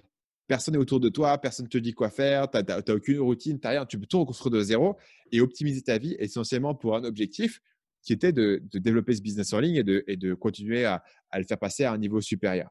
Et ça, c'est comme ça vraiment que j'ai commencé, tu vois. Et c'est la signification que ça a pour moi, c'est l'idée de, trouver une communauté à fond et de pouvoir rentrer. Et pendant, et pendant quelques années, j'étais, et les gens se souviennent encore de moi, c'est-à-dire que j'étais le mec le plus motivé que les gens avaient jamais vu dans leur vie. Et je venais à la conférence, j'allais à tous les événements, J'étais levé à, 6h30 pour le petit déjeuner. J'étais couché à 4h du matin après avoir été au strip club avec tous les mecs, euh, tous les entrepreneurs de Bangkok. Et j'étais le gars le plus motivé que les gens ont jamais vu. Et euh, voilà. Et pour moi, c'était complètement un truc où, avant ça, je faisais un truc que je faisais juste par obligation, mes études en école de commerce. Et tout d'un coup, je me suis retrouvé dans un truc qui était le truc que j'avais, j'avais jamais rien eu autant envie de faire dans ma vie. Et en plus, je pouvais le faire dans un environnement où je pouvais totalement à fond dedans. Parce qu'un des avantages quand tu es en Asie du Sud-Est, surtout si tu n'as pas encore beaucoup d'argent et où tu ne pourrais, pas avoir ce niveau de vie en Europe ou au Canada, parce que si tu es en Europe ou au Canada, tu n'as pas beaucoup d'argent, il bah, faut faire les trucs. Mais là, tu peux être en Asie du Sud-Est, tu manges au restaurant tous les jours, donc tu n'as pas de vaisselle à faire, tu n'as pas de courses à faire, tu ne fais pas à manger, tu vas à ta salle de sport et tu bosses. quoi. Et tu n'as rien d'autre à faire. Et tu vois des entrepreneurs et tu as une vie sociale mais tu n'as rien d'autre à faire, on ne te demande rien, tu n'as aucune obligation en dehors de ça, et tu peux complètement rentrer dans un délire et aller à fond dans le truc. Et moi, j'ai fait ça pendant quelques années. Aujourd'hui, je me suis un petit peu ralenti, je me suis un peu plus équilibré, si tu veux, avec le temps. Mais ça a été une période enfin, qui a défini, tu vois, un petit peu ma, personnalité et ma manière de voir, où j'étais, je, je, parlais des entrepreneurs euh, toute la journée, euh, je bossais, je, je, des podcasts et j'étais immergé là-dedans. Il n'y avait rien d'autre dans ma vie pour me distraire que, que, cet objectif-là. Et euh, c'est une des raisons pour laquelle, en fait, je suis resté en Asie. Parce que pour moi, euh, toute ma vie d'adulte, elle a été construite en, en Asie. J'ai l'impression que quand j'étais en Europe, j'étais un enfant. Ah, J'avais 22 ans encore, peut-être, tu vois, mais j'avais l'impression d'être un enfant. Et que toute ma vie actuelle, toute ma personnalité actuelle, elle fonctionne parce que je suis en Asie. Et quand je rentre en France aujourd'hui, j'ai l'impression d'être touriste c'est cool, c'est joli. Mais j'ai l'impression d'être un mmh. touriste. Je n'ai pas l'impression d'être chez moi, tu vois. Parce que ma personnalité actuelle, elle a été construite à bouffer des nouilles au Vietnam, elle a été construite à, faire du scooter, elle a été construite euh, à, prendre l'avion, euh, voilà. Euh, et, c'est comme ça. Et moi, c'est comme ça que je le vois et c'est comme ça que je vis, tu vois. Et du coup, j'ai un petit, j'ai un petit choc culturel à, venir en France, même si c'est là où j'ai grandi. C'est quand même, c'est vraiment le fun de, de, voir ça, justement. Puis je pense que l'aspect de communauté a été un aspect qui a été très, très déterminant pour toi? Parce que moi, quand j'ai été, tu sais, je l'ai fait, voyager, puis euh, essayer de, travailler à distance, sauf que je n'avais pas rencontré de communauté dans laquelle m'insérer quand je l'ai fait. Et moi, je n'ai pas vu l'attrait, puis là, je t'entends m'en parler, puis je suis comme, man, en ce moment, je suis en train de penser à comment est-ce que je pourrais structurer mes choses là, pour euh, vivre à partir de ma valise et puis repartir euh, faire un autre, un autre run ben, peut-être pas en ce moment parce que là, il y, a un virus en, Asie, il ne faudrait peut-être pas y aller tout de suite. Mais, mais éventuellement, puis je pense que le voyage aussi, euh, l'espèce de petit lifestyle plus orienté sur le, sur le voyage aussi, euh, c'est vraiment cool à cause que la liberté que tu viens d'écrire, tout le monde rêve de ça. Mmh. Et puis, d'avoir la, chance de, de vivre ça, c'est pas tout le monde qui ont, qui ont, qui ont qui vont faire qu'est-ce qu'il faut faire pour être en mesure d'avoir la chance de. Tu mmh. comprends? tes amis en France que tu as, probablement que tu encore plein de contacts, des gens qui veulent se lancer dans l'entreprise, des gens que. Parce que l'entrepreneuriat est à la mode. Ça, c'est une des questions que j'ai présentement, sur laquelle je réfléchis quand même assez fréquemment. C'est les gens qui veulent être entrepreneurs, qui ont dans leur identité de devenir entrepreneur. Mais que toi, en tant qu'entrepreneur, tu regardes, tu es comme. Ils n'ont pas la personnalité d'un entrepreneur, mm. mais ils prennent l'identité d'un entrepreneur. Mm. Sûrement que tu en connais. Et sûrement qu'il y a des gens, justement, qui t'ont vu aller, qui t'ont vu partir, faire tes choses, partir à l'aventure, lancer ton entreprise. Euh, et ces gens-là vont te demander des conseils. Comment est-ce que tu penses face à ça? est-ce qu'une personne qui n'a pas la personnalité d'un entrepreneur, mais qui veut prendre l'identité d'un entrepreneur, est capable de pallier à est-ce qu'elle est, capable de se transformer pour lancer son entreprise? J'imagine que la réponse est oui, puisque c'est le mmh. sujet de ton livre. Et aussi parce que moi, si tu m'avais vu euh, il y a dix ans, du trading, ce mec-là, il n'est il, est pas fait pour ça. J'étais un, un gars extrêmement timide, extrêmement réservé. je faisais ce qu'on me disait. Je sortais pas des clous. je faisais pas de vagues. Quand les gens que je connaissais à l'époque au lycée découvrent qu'aujourd'hui j'ai 300 000 abonnés sur YouTube, ils calculent pas. Là, c'est un autre mec avec le même nom. Il lui ressemble vachement, c'est bizarre. C'est un homonyme, tu vois. C'est pas possible. Mon père me disait, c'est fou, tu étais, le gamin ultra timide, ultra réservé. Comment ça se fait qu'aujourd'hui, non seulement j'ai monté un business, je suis entrepreneur, mais je suis aussi l'entrepreneur le, qui se met en avant. Tu vois, j'aurais pu aussi peut-être, je sais pas, faire du Amazon et, être beaucoup plus derrière les coulisses. Donc il y a un certain aspect où moi-même j'ai un peu transformé la, manière de faire. Et je pense que pour moi, le, plus important pour les gens, pour moi, l'erreur que font les gens, c'est vraiment de se dire, il faut que je fasse ce gros truc parce que les autres font des gros trucs et il faut que je fasse ce gros truc. Et moi, c'est un truc que j'ai beaucoup, beaucoup vu en école de commerce où les gens sont toujours en train de te dire, ils vont faire le prochain Facebook. Ils vont faire le prochain Facebook, ils ont une idée qui va mmh. faire un milliard, c'est un truc qui est énorme. Et le problème avec ça, c'est que si tu, si tu définis ton projet par le fait de faire un truc qui est énorme, tu vas jamais le démarrer et tu vas jamais vraiment être entrepreneur. Parce qu'entrepreneur, c'est l'idée de dire j'ai trouvé un truc, un petit truc, et ça peut peut-être marcher. Je vais, je vais bidouiller ce truc et je vais essayer de le faire fonctionner. Et moi, quand tu repenses aujourd'hui, bah, j'ai commencé par des trucs assez modestes. Tu vois, j'ai commencé par, par un petit site de séduction que je faisais dans le coin. Je faisais un petit podcast, j'essayais de faire des trucs. Et je pense que c'est cette capacité à vraiment euh, démarrer ton truc, même à petite échelle, même si ça n'a pas l'air de payer de mine, même si ça ne gagne pas tout de suite directement euh, de l'argent. C'est ça pour moi qui définit le truc. Et que les gens qui sont capables de, de changer cette mentalité d'une mentalité de, résultat où il faut que le truc il soit énorme et il faut directement que ça soit un truc qui est gros, vers une mentalité de processus et de compétences et se dire je vais expérimenter et trouver un truc qui fonctionne. À mon avis, il y a des gens qui, que tu n'attendrais pas forcément et qui réussissent en fait. Parce que de fil en aiguille, ils vont expérimenter et ils vont tester et ils vont converger sur quelque chose qui fonctionne. Moi, si aujourd'hui je suis euh, sur YouTube et je fais ce type de contenu, c'est parce que euh, empiriquement et, par le temps, en testant des trucs, bah, j'ai convergé vers ça et c'est ça qui fonctionne pour moi.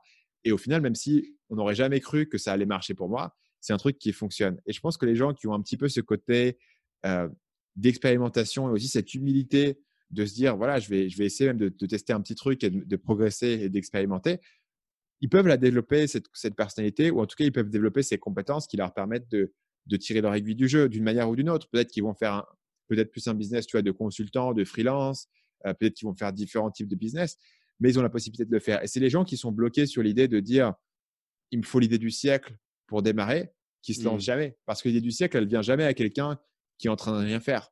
Elle vient souvent à quelqu'un qui a déjà les mains dans le cambouis, qui fait des trucs, et souvent elle vient un petit peu par hasard en testant autre chose. Moi, je rappelle aux gens que quand j'ai démarré, aujourd'hui, ma chaîne YouTube, c'est c'est un succès. Euh, voilà, les gens peuvent voir et se dire tiens, c'est énorme ce truc-là. Mais en fait, moi, quand j'ai démarré, je pensais pas que YouTube ça allait être un truc qui était euh, gros. J'ai fait quelques vidéos pour tester en fait. Mmh parce que j'avais pas cette vision, tu vois. Cette idée que tu dois avoir la vision d'un truc énorme pour démarrer, à mon avis, c'est une erreur. Il faut avoir la vision d'un truc petit, au contraire, un truc que tu peux accomplir, un truc qui est que il est à portée de main. Et les gens qui peuvent être enthousiastes et excités pour un truc qui est à portée de main et pas juste un objectif de long terme, c'est les gens qui vont qui vont se réussir parce que tu peux pas en fait humainement être motivé par un, par un truc d'aussi long terme. C'est-à-dire que si tu es en mode, euh, voilà, je vais faire ce, ça, et, dans, et dans trois ans, ça va marcher, tu vas te décourager avant la fin des trois ans, c'est sûr. C'est un peu comme le livre. À un moment donné, sur le processus du livre, tu te décourages. Tu ne peux pas être motivé quand tu écris le livre uniquement par cette idée que le livre, il va, il va lancer, il va être un best-seller, ça va suffire. Il faut que tu puisses trouver une certaine satisfaction dans le processus au quotidien. Et souvent, les entrepreneurs vont être fascinés par leur truc. Tu parles à des gens qui vendent sur Amazon, ils vont être fascinés par Amazon. Parce que ça leur apporte de l'argent, oui, mais aussi simplement parce qu'ils ont envie de comprendre le processus. Tu parles à des référenceurs, ils sont passionnés par ça. Et tu parles à moi, bah, je suis passionné par YouTube. Je veux te parler de l'algorithme, des vidéos que j'ai vues, de comment ça fonctionne, des formats. Et fondamentalement, tu vois, je suis intéressé par comprendre comment ça fonctionne, par les décomposer, par faire des choses. Et évidemment que ça va me développer ma chaîne, me rapporter des abonnés, me faire de l'argent. Mais c'est pas ça simplement qui te motive, tu vois. Donc, les gens qui sont capables d'être motivés par le petit truc qui est en face d'eux, par des idées qui sont un peu plus modestes, par la mise en place, par aussi le fait de développer ses compétences, généralement, ils peuvent trouver quelque chose qui va fonctionner pour eux. Euh, voilà. La question, c'est est-ce que ce que tu veux, c'est dire que tu fais les choses ou est-ce que c'est vraiment les faire? C'est un peu le même truc pour les auteurs. Est-ce que ce que tu veux, c'est dire je suis un auteur ou est-ce que tu veux, c'est écrire un livre? C'est deux choses qui sont très différentes. Et euh, les gens qui ne sont pas forcément intéressés par ce processus vont avoir du mal à maintenir la motivation et à maintenir cette persévérance.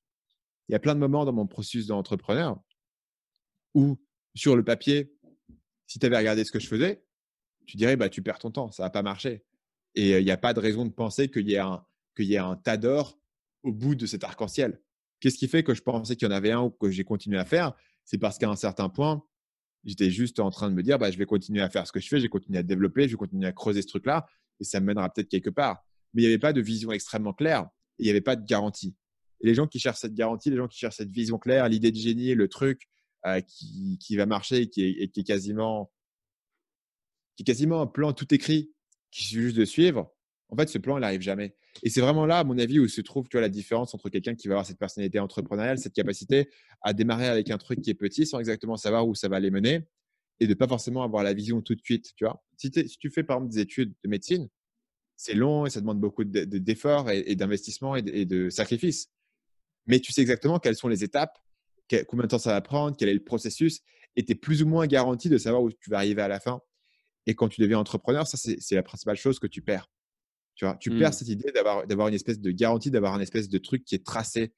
Et quand tu essayes de le recréer, en fait, c'est juste pour ton ego personnel et, tu et pourras jamais le faire. Et du coup, tu vas être bloqué là-dessus parce que tu pourras jamais euh, développer cette motivation. Mmh. Je pense que c'est une très, très bonne façon de, de voir ça. Hein, parce que moi, l'enjeu numéro un que je voyais, c'est justement la différence, la nuance entre les gens qui disent qu'ils veulent être auteurs et les gens qui veulent écrire. Euh, l'action et l'identité en lien avec l'accomplissement de cette action-là, c'est deux choses qui sont complètement séparées. Et je me demandais tout le temps comment est-ce qu'on fait pour qu'une personne passe le cap? Et le point que j'entends de ce que tu es en train de me dire, c'est justement la vie. Ils, veulent, vu que je pense que le fait de t'identifier comme un entrepreneur, comme un entrepreneur, comme quelqu'un qui veut être un entrepreneur, est en fait un, votre, c'est un embûche en fait. Plus que, mmh, plus que tu t'identifies à ça, plus que tu vas avoir des visions de grandeur sur qu'est-ce que ça devrait être, et moins est-ce que tu vas être attiré par les petites choses simples euh, qui sont les premiers pas à franchir pour être capable de t'embarquer sur cette aventure-là. Parce que tu dis, ben non, franchement, je ne fais pas ça parce que moi, ce que je veux, c'est cette grande vision majestueuse-là. Et ça, c'est pas ce que je veux. Alors que pour te rendre à cette vision majestueuse-là, il faut que tu passes par cette espèce de, chemin de boîte euh, pas attirant euh, où peu de personnes vont. Euh, je pense que c'est une belle façon d'approcher. Ça me fait ça me fait quand même progresser dans ma, dans ma réflexion. Merci beaucoup d'avoir partagé ça. Bah, il y, a, y, a, un autre aspect qui peut être intéressant, c'est l'idée que, en gros, on te dit que si tu partages tes objectifs publiquement, tu as moins de chances de les atteindre. Ouais, c'est quand même fou ça. Pourquoi? Parce que, en gros, en les partageant publiquement, tu as déjà eu la satisfaction de, de, le partager. Les gens t'ont déjà dit bravo, c'est bien, tu as tes objectifs, etc. Et en le partageant publiquement, tu as déjà eu la satisfaction de ton ego de dire j'ai accompli ce truc-là. Mmh Et ça, c'est un élément qui est assez dangereux de donner la satisfaction à ton ego avant d'avoir fait la tâche parce que tu es plus motivé pour faire la tâche. C'est la théorie de pourquoi est-ce que ça peut être dangereux de partager ses objectifs publiquement. Maintenant, si tu commences à adopter cette identité d'entrepreneur euh, avant vraiment d'avoir fait les choses, bah, il y a le même effet. C'est vachement plus facile de dire je suis entrepreneur que de le faire. Et si tu as déjà cette identité publique d'entrepreneur, pourquoi faire en plus l'effort de faire le truc? Parce qu'en plus, c'est encore pire. Si tu lances ton projet et que ça se plante, bah, tu seras un entrepreneur raté. Mais si tu es toujours en train de Ah, j'ai un truc qui arrive bientôt, j'ai un gros truc qui va arriver, tu toujours, as toujours cette identité d'entrepreneur sur le, sur point de, de réussir. Peut-être qu'une des choses qui, moi, m'a permis de me lancer, c'est que mon premier site, c'était un site sur la séduction. Et donc, j'en parlais pas. J'en parlais pas à mon entourage. Je parlais à personne. J'étais à personne de dire ouais, je fais des conseils de séduction sur Internet. J'en parlais pas aux gens. Et du coup, c'était un truc que je faisais un peu dans mon coin. Et euh, c'était pas une partie de mon identité qui était publique en fait. Et c'est devenu une partie de mon identité publique que beaucoup plus tard, quand j'ai commencé à, en parler et à, avoir du succès. Et je pense que cette idée de dire euh, tiens, je vais prendre l'identité d'entrepreneur, moi, je l'ai beaucoup vu en école de commerce, où tous ces gens-là, ils ont ils, sont soi-disant entrepreneurs, ils ont des jolis PowerPoint, etc. Mais ils n'ont même pas créé un site, ils n'ont ils ont jamais démarché un client. C'est leur projet, il est, il est, entièrement théorique, tu vois. Mais mmh c'est cool. Tu vois, c'est comme, comme être entrepreneur actuellement, c'est un truc qui est un peu à la mode. Voilà, c'est un, un, effet de mode. Mais peut-être que Euh, by the way, je, je, vais juste te couper 15 secondes. Vas-y, vas-y. Euh, quand tu parlais, on en parle, tu t'en parlais pas à cause que c'était des, des, trucs Ouais. de séduction en ligne. Euh, quand que j'étais au secondaire, mon premier blog était un blog sur des trucs de séduction en ligne. Et j'en ai jamais Ouais, ouais. parlé. J'avais un- parlé. T'en- t'en parles pas. Mais après, quand ai commencé à parler, bah, les, gens, les gens se foutaient de ma gueule, hein, mais, mais, mais pas Ah oui. dans le milieu de l'entrepreneuriat. Mais ils se, foutaient, ils se foutaient de ma gueule pour, pour ça. Et après, tu vois, why not Tu vois, c'est- totalement équitable. Mais ce qui a fait que, en gros, bah, ce que j'avais à faire, c'était de, de monter le truc. Et l'idée de me dire, bah, si un jour ce truc-là, il a du succès, je pourrais dire à tout le monde, hé, regarde, moi, je gagne ma vie avec ça. Et, et, euh, et- et du coup, j'ai du succès. Tu vois, mais c'est ça qui me donnait ma validation. Mais le simple fait d'en parler ou le simple fait d'avoir l'idée, ça t'apporte pas de la validation en soi. Tu vois. Il faudrait que tu puisses trouver ta validation du, du process. Mais par exemple, moi, il y, a des, il y a des bouquins que j'aime beaucoup. Notamment, il y en a un qui s'appelle Bird by Bird. C'est des bouquins sur l'écriture. Et ce qui est intéressant, c'est que c'est des bouquins qui essaient de te donner un amour du processus. C'est des bouquins qui essayent de, de dire que ce qui est kiffant en tant qu'auteur, c'est de te lever tous les matins et de travailler sur ton manuscrit et que ça soit dur. Et tu vois, euh, Steven Pressfield aussi, sur euh, War of Art, te donne aussi cette idée de est-ce que tu peux kiffer cette, cette idée que tous les jours tu vas te lever et tu vas écrire et tu vas avancer petit à petit Est-ce que tu peux venir à aimer ce processus? Et, ça, c'est un aspect qui est assez puissant parce que si tu te mets à aimer ce processus, tu n'as plus besoin nécessairement d'être motivé par le livre ou d'avoir cette grande vision finale puisque tu vas écrire tous les jours et tu peux avancer un petit peu. Et, je pense que pour l'entrepreneuriat, ça peut être un truc qui est similaire. C'est-à-dire, est-ce que tu peux commencer à travailler sur ton business sans être motivé par le fait de devenir riche, parce que ça va prendre longtemps de devenir riche, simplement par le fait de dire, il y a, un problème en face de moi, il y a une espèce de puzzle en fait, qu'il faut que j'essaie de résoudre. Un, puzzle marketing, un puzzle de besoin de clients, un puzzle technique. Est-ce que tu, peux prendre de l'intérêt dans ces puzzles et dans le fait de les résoudre et une satisfaction à la fin de la journée de les- avoir résolus, euh, indépendamment du résultat final? Et ça, ça va te donner une grande longévité et ça va aussi te permettre de séparer ton identité, de dire, voilà, je suis pas entrepreneur simplement pour, euh, pour pouvoir en parler. Euh, je suis pas forcément même un entrepreneur. Je suis quelqu'un qui fait des projets. Et peut-être que ces projets vont se tourner dans une entreprise ou dans un projet qui va rapporter de l'argent. Et je l'espère, et c'est vers ça que je tends.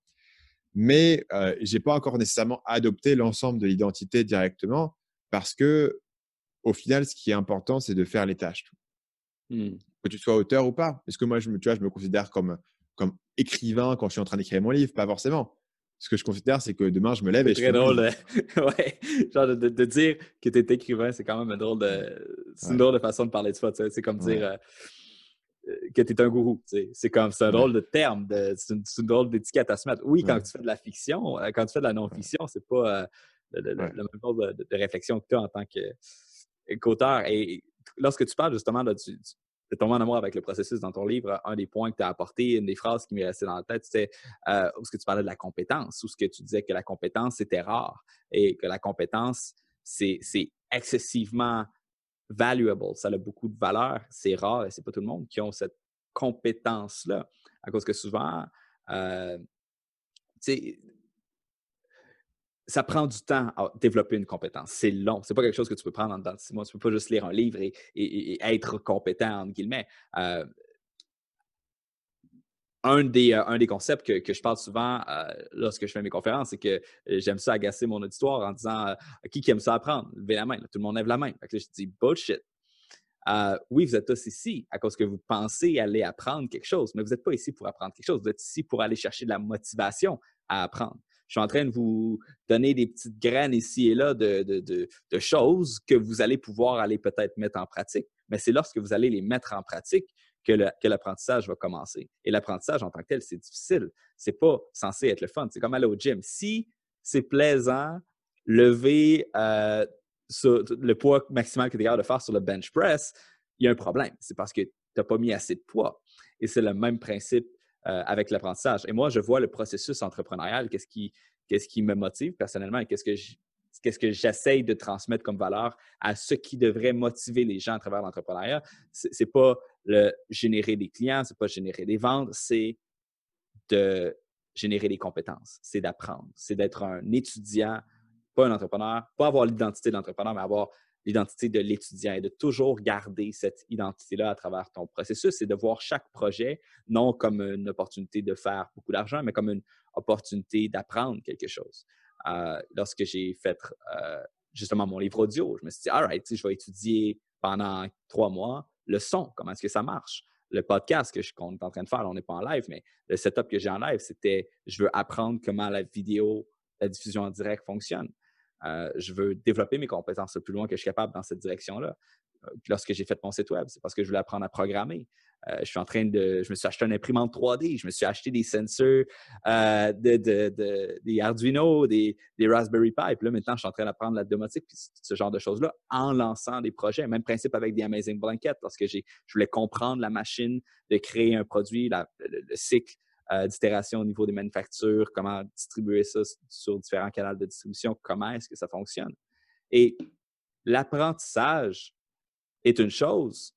Pour être un infopreneur comme que tu es, je pense que oui, il faut que tu sois attiré vers l'inconnu puis la passion d'apprentissage. Il faut également que tu sois stimulé par le processus de distillation de cette information-là et de repartager ce contenu-là et, ça, je ne sais pas si c'est quelque chose qui peut s'enseigner, mais l'amour de redonner qu'est-ce que tu apprends et d'être enthousiasmé par quelque chose qui peut sembler être ennuyant, c'est vraiment la compétence marketing la plus importante. C'est-à-dire de prendre quelque chose qui, à première vue, peut être excessivement euh, sec et complexe et difficile et pas intéressant,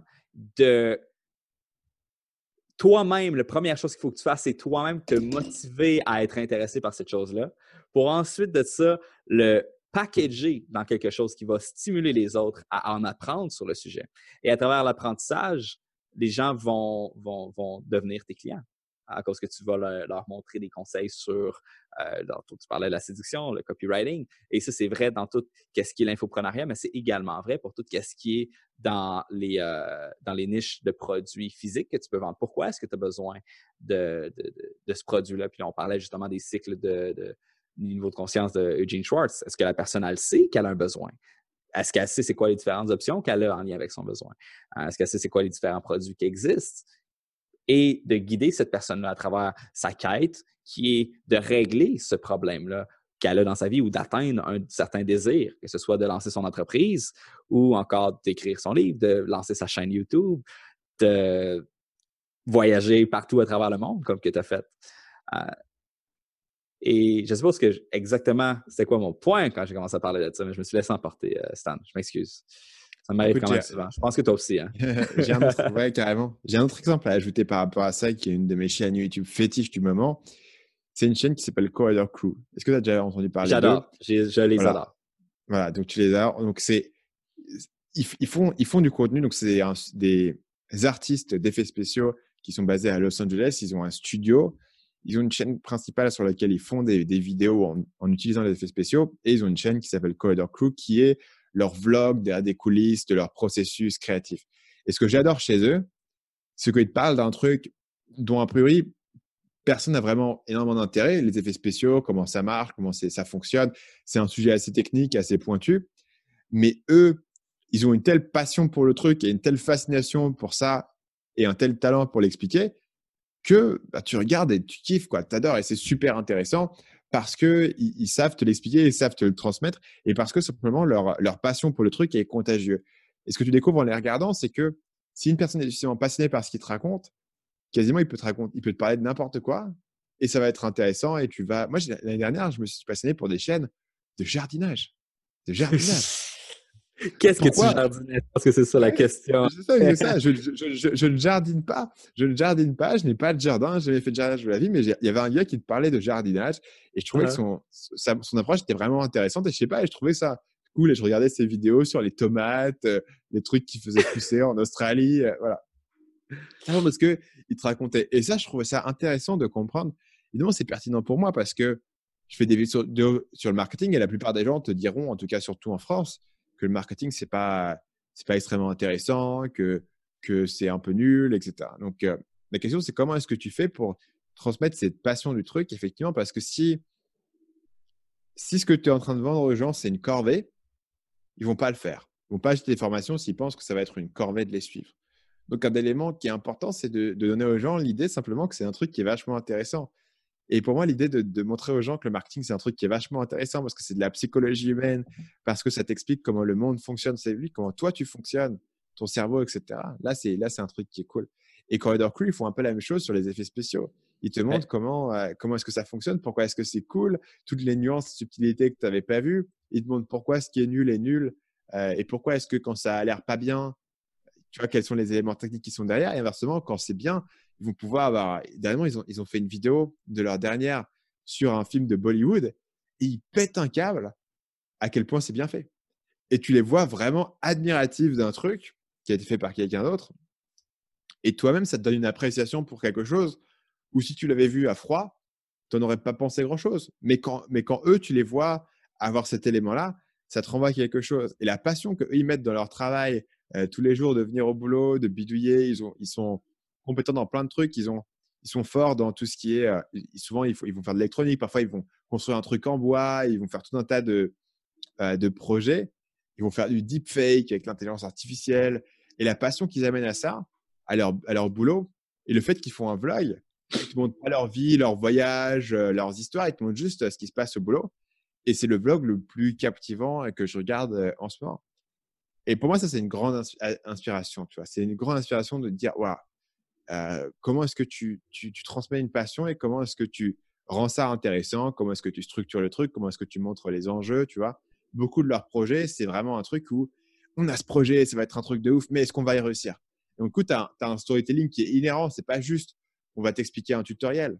C'est, euh, on ne sait pas si on va réussir, on va essayer de se pousser dans un dernier retranchement. Et donc, du coup, il y a, il y a en soi un espèce de suspense qui est là dès le début de la vidéo. Même ce qu'ils essayent de faire, c'est un truc où tu n'aurais jamais pensé que c'était intéressant. Ils essayent de, faire un effet spécial, ils essayent de tourner un truc en peu de temps. Ils ont, ils ont un nouveau système de caméra. C'est, ultra pointu, tu vois. Et moi, je ne suis pas aussi pointu que ça sur ces sujets-là. Mais ils savent te le raconter. Ils savent te le raconter et moi, je trouve ça beau. quand on parle de passion, justement, je ne sais pas pour toi, mais moi, lorsque j'ai commencé à, à parler de marketing et ce genre de choses-là. Moi aussi, j'étais un gars, j'étais hyper motivé. Je faisais tout, j'allais dans toutes les. J'étais au cégep, puis j'allais dans les chambres de commerce, puis je voulais absolument apprendre tout, je voulais lancer mes entreprises, etc. Euh, et les gens disaient que j'étais passionné. J'avais, je suis comme non, je suis pas passionné de Facebook, je m'en mmh. fous de la pub Facebook. De quoi tu me parles, c'est plate la pub Facebook. Je suis pas passionné de ça. Euh, je pense que lorsqu'on voit des gens qui sont passionnés, euh, de un, être passionné, c'est pas quelque chose qui. La passion, c'est pas quelque chose qui te trouve. C'est quelque chose qu'il faut que tu, que tu cultives. C'est une, euh, une habitude de vie, à un certain sens. C'est comme la gratitude. Il y a des gens qui. une, habitude de Tim Ferriss, je pense, pendant un certain temps, disait qu'à chaque fois qu'il, avant de se coucher le soir puis en se levant le matin, tu dis trois choses. Non, ça, c'est euh, Lewis House. Trois choses sur lesquelles tu as, de la gratitude.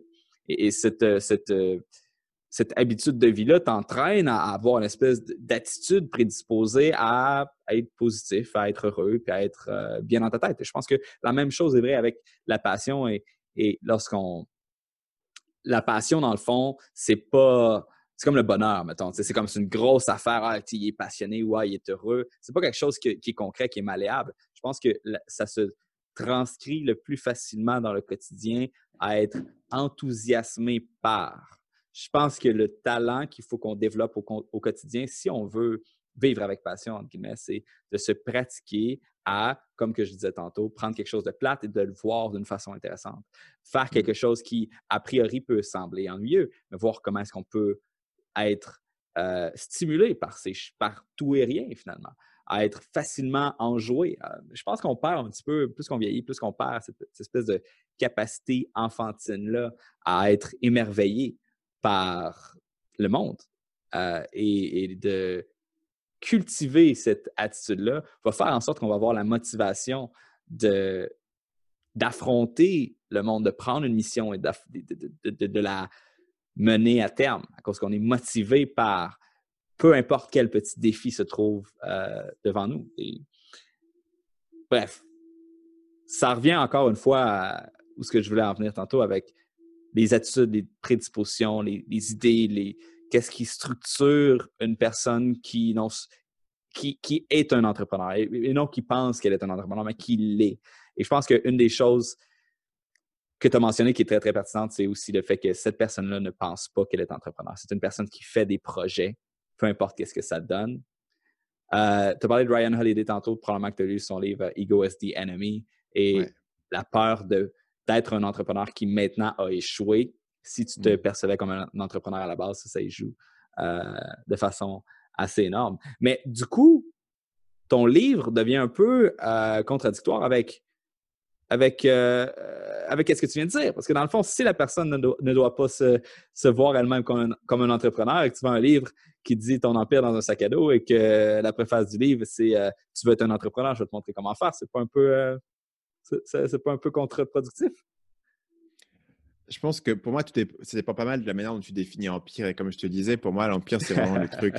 C'est les trois paysans dans Age of Empire, tu vois. Ouais, ouais, ouais, et, et c'est l'idée de dire, tu peux avoir ton petit projet, tu peux le démarrer de zéro et tu peux faire un petit truc et tu peux le faire grossir. Mais quand tu démarres ta partie de Age of Empire, bah, tu dois vraiment démarrer avec tes trois paysans et, partir de, zéro. Et donc, euh, ce, que, ce, que, je donne dans le livre, évidemment, après, c'est cool pour les gens d'avoir une vision du résultat qu'ils veulent accomplir. Mais ce que je donne dans le livre, c'est aussi cette idée que fondamentalement, eh, démarrer ton truc, avoir ton petit truc, moi, je trouve ça cool. Je trouve ça cool aujourd'hui d'être capable de te dire, je peux démarrer mon site, je peux écrire mon contenu. On n'est pas assez émerveillé peut-être par ça. Par le fait qu'aujourd'hui, n'importe qui peut démarrer une chaîne YouTube et raconter des trucs, tu vois. Et même, même chose pour le financement, pour euh, Kickstarter, pour euh, c'est super facile d'avoir des prêts à la banque maintenant. C'est facile mmh. d'avoir accès à, la technologie. Pour euh, Alibaba, c'est fou. Puis justement, on parle d'Age of Empire et des 4-5 paysans. Et moi, je suis curieux de te demander, maintenant, ton empire ressemble à quoi? Et là, c'est le temps de te vanter. Tu as, le droit de, de, de, dire que tu es, cool, à part tes 300 000 abonnés qui, en soi, c'est déjà cool? C'est quoi le reste ouais. de ton, de ton projet? Donc, euh, on a YouTube, 300 euh, 000 abonnés, on vend euh, des formations derrière, donc on a un certain nombre de, formations qui sont là. on a un forum, comme tu connais ce, modèle, on a un forum pour tous les gens qui sont dans les formations qui permet de, faire le support client. Et dans la boîte, actuellement, on est cinq. Euh, il y a deux personnes qui font du coaching à plein temps euh, sur les clients, qui les aident à, accomplir les trucs, à implémenter les formations. Et euh, sur l'autre partie, donc on, est trois, il y a moi. Il y a une personne qui est à plein temps sur tout ce qui est contenu. Il s'occupe de, de coordonner les, les, invités de podcast, de faire le montage des vidéos, de bosser sur le développement de nouvelles formations. Et on a une personne qui est surtout ce qu'on appelle nous, opérationnel. donc, c'est principalement euh, la réponse aux emails euh, des clients, parce qu'on reçoit énormément d'emails, donc on a une personne qui s'occupe de ça. Et après, tous les aspects de, de logistique, de technique euh, sur les outils. Donc voilà, ça c'est, ça, c'est ce qu'on a actuellement. et pour moi, ça c'est vraiment embryonnaire par rapport à ce que j'ai envie d'accomplir, notamment parce que une des grandes choses que je dis toujours à mon équipe, c'est que aujourd'hui, tu vois, eux, ils ont ces jobs, mais l'objectif, c'est pas qu'ils restent et qu'ils continuent à faire ça pendant très longtemps.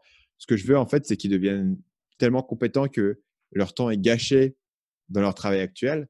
Et je leur dis, bah, écoute, faut que je te donne un projet beaucoup plus gros, beaucoup plus ambitieux. Et c'est aussi comme ça que j'ai envie de grossir ma boîte. Évidemment, je vais grossir ma boîte simplement sur le fait de continuer à développer mon audience. Mais moi, je vais pas demain aller lancer un nouveau projet parce que ça n'a pas de sens d'un point de vue de stratégie, d'un point de vue de mon temps. Il vaut mieux que je continue à faire des vidéos. Donc, si je veux lancer un nouveau projet, il faut que j'ai formé des gens au sein de ma boîte pour pouvoir s'en occuper. Donc, en fait, moi, c'est des gens que je forme et que je continue à, tu vois, à, former régulièrement.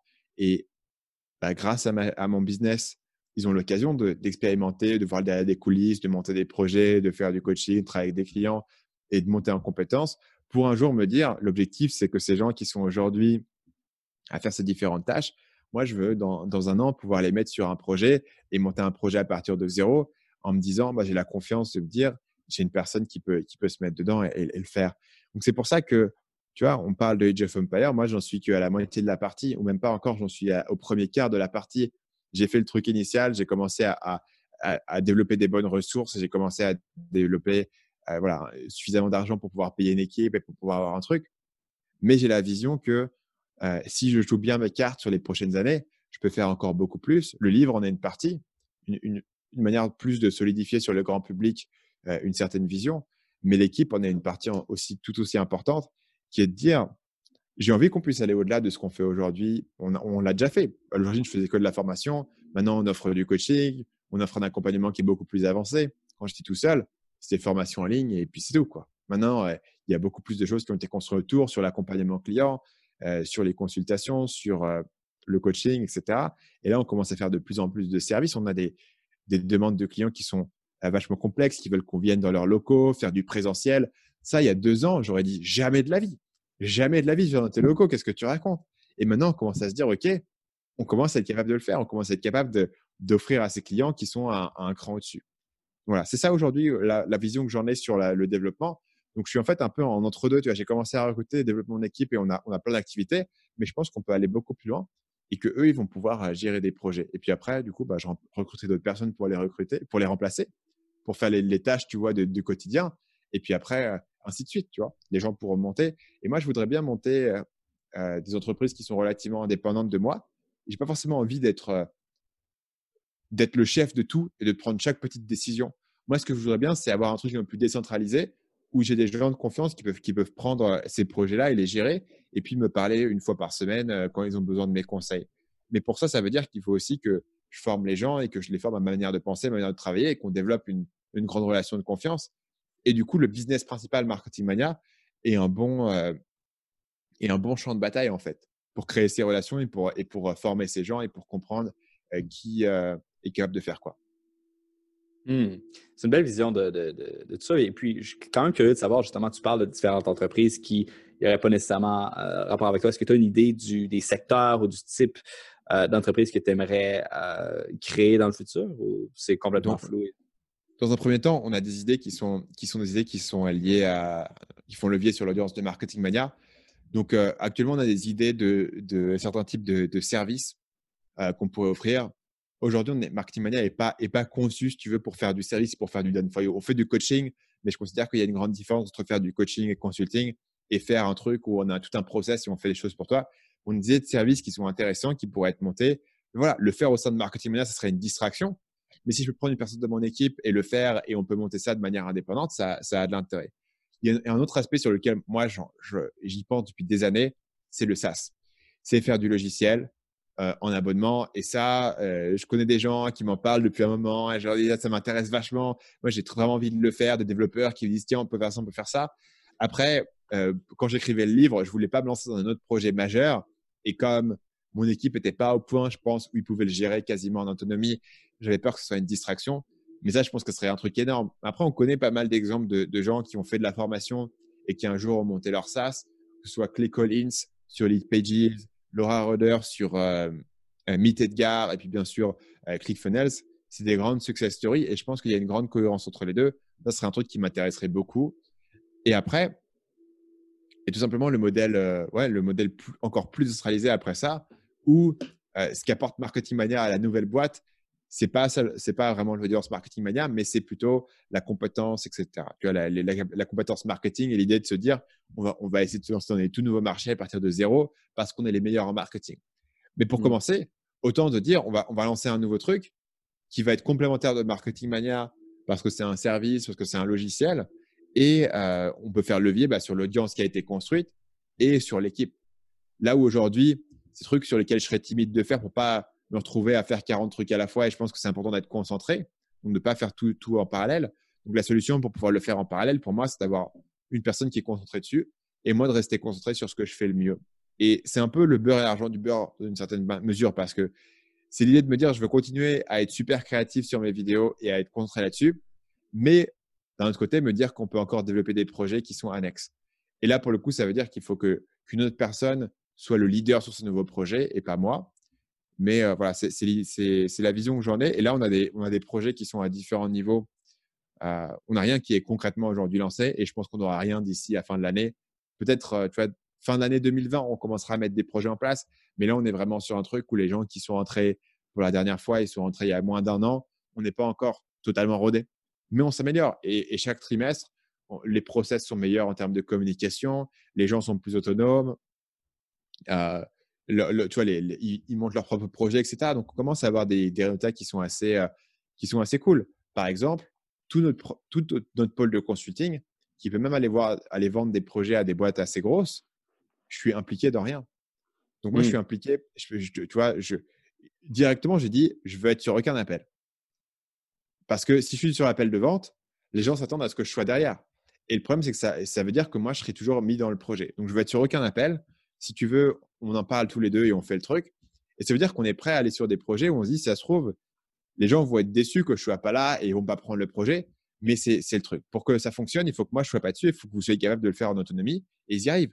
Et ils arrivent à vendre des projets totalement en autonomie parce que j'ai mis cette contrainte que je serai pas sur les appels et que donc ils doivent le faire par leur propre force et ils y arrivent. Et par le fait d'avoir eu cette, euh, cette opportunité, ils ont pu monter en grade. Et donc, du coup, on a pu monter tout un pôle de coaching et de consulting qui aurait été infaisable à faire si moi, je devais être impliqué personnellement parce que, très honnêtement, j'aurais pas eu le temps ni l'envie de le faire. Et voilà. Donc, donc ça, des, pour moi, ça, c'est un projet qui est assez prometteur. Ça reste au sein de Marketing Mania, ça reste l'audience Marketing Mania, ça reste les méthodologies Marketing Mania. Tu vois, donc c'est encore assez, assez. Mais demain, est-ce qu'on peut faire un, truc qui est même plus de consulting méthodologie Marketing Mania, mais qui est un service qu'on peut juste promouvoir sur nos vidéos quasiment comme une vidéo sponsorisée, 30 secondes, eh, j'ai ce truc-là, allez cliquer, et qui fonctionne de manière indépendante. Moi, j'y crois pas mal. J'y crois pas mal. Mmh. Ça me permet de continuer à monter des projets, à avoir des trucs, sans me rendre fou dans le fait de devoir gérer 40 trucs en parallèle. Hmm. C'est absolument incroyable de voir tout le progrès euh, que tu as fait au fil des ans. Puis moi, je me rappelle de la première entrevue qu'on avait, on était deux, deux kids euh, qui, parlaient de leur, blog euh, sur Internet, leur, petite formation, puis là, de voir justement tout le processus au lien du cheminement d'une entreprise, ça, ça, vaudrait la peine juste de, regarder toutes les entrevues de la Québec pour voir la progression, c'est malade. Euh, un des défis de l'entrepreneuriat, c'est justement l'espèce de, pivot où que tu passes de 1 à 2, à 3, à 4, à oh shit, j'ai une équipe. Euh, mmh. Comment est-ce que j'ai ça? Tantôt, tu as dit que tu avais un intérêt vers le, euh, vers le management. Euh, ça, c'est le premier gros défi qui attend n'importe quel entrepreneur. Mmh. Et c'est pas un défi que j'ai passé. Personnellement, je ne vais, je, pas grossir à mon entreprise, mmh. jamais pour dépasser. Vous combien là? On a été quatre, à un moment donné, on est rendu deux, là, juste moi et ma soeur.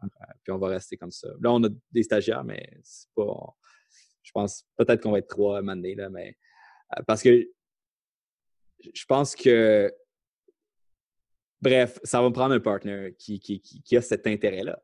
Euh, et là, de voir justement que toi, tu as, cette fibre-là, c'est vraiment intéressant de voir où est-ce que tu t'enlignes avec ça. Puis comment est-ce que tu perçois ton nouveau rôle de, gestionnaire? Est-ce que c'est un rôle que tu prends euh, proactivement? Est-ce que tu es heureux d'avoir ce nouveau rôle-là? Est-ce que tu es une personne qui, qui, qui aime le travail de l'équipe ou tu es plus la personne qui veut automatiser, systématiser, avoir le moins de points de contact, mettre des systèmes en place et le chef de gestion de projet? Comment est-ce que, comment est-ce que tu vois ça, la gestion d'équipe? Moi, j'ai un truc qui m'a frappé quand j'ai, quand j'ai beaucoup bossé avec, des, des PME en tant que consultant. C'est que le truc que je déteste le plus, c'est de bosser avec des gens qui n'en ont rien à foutre.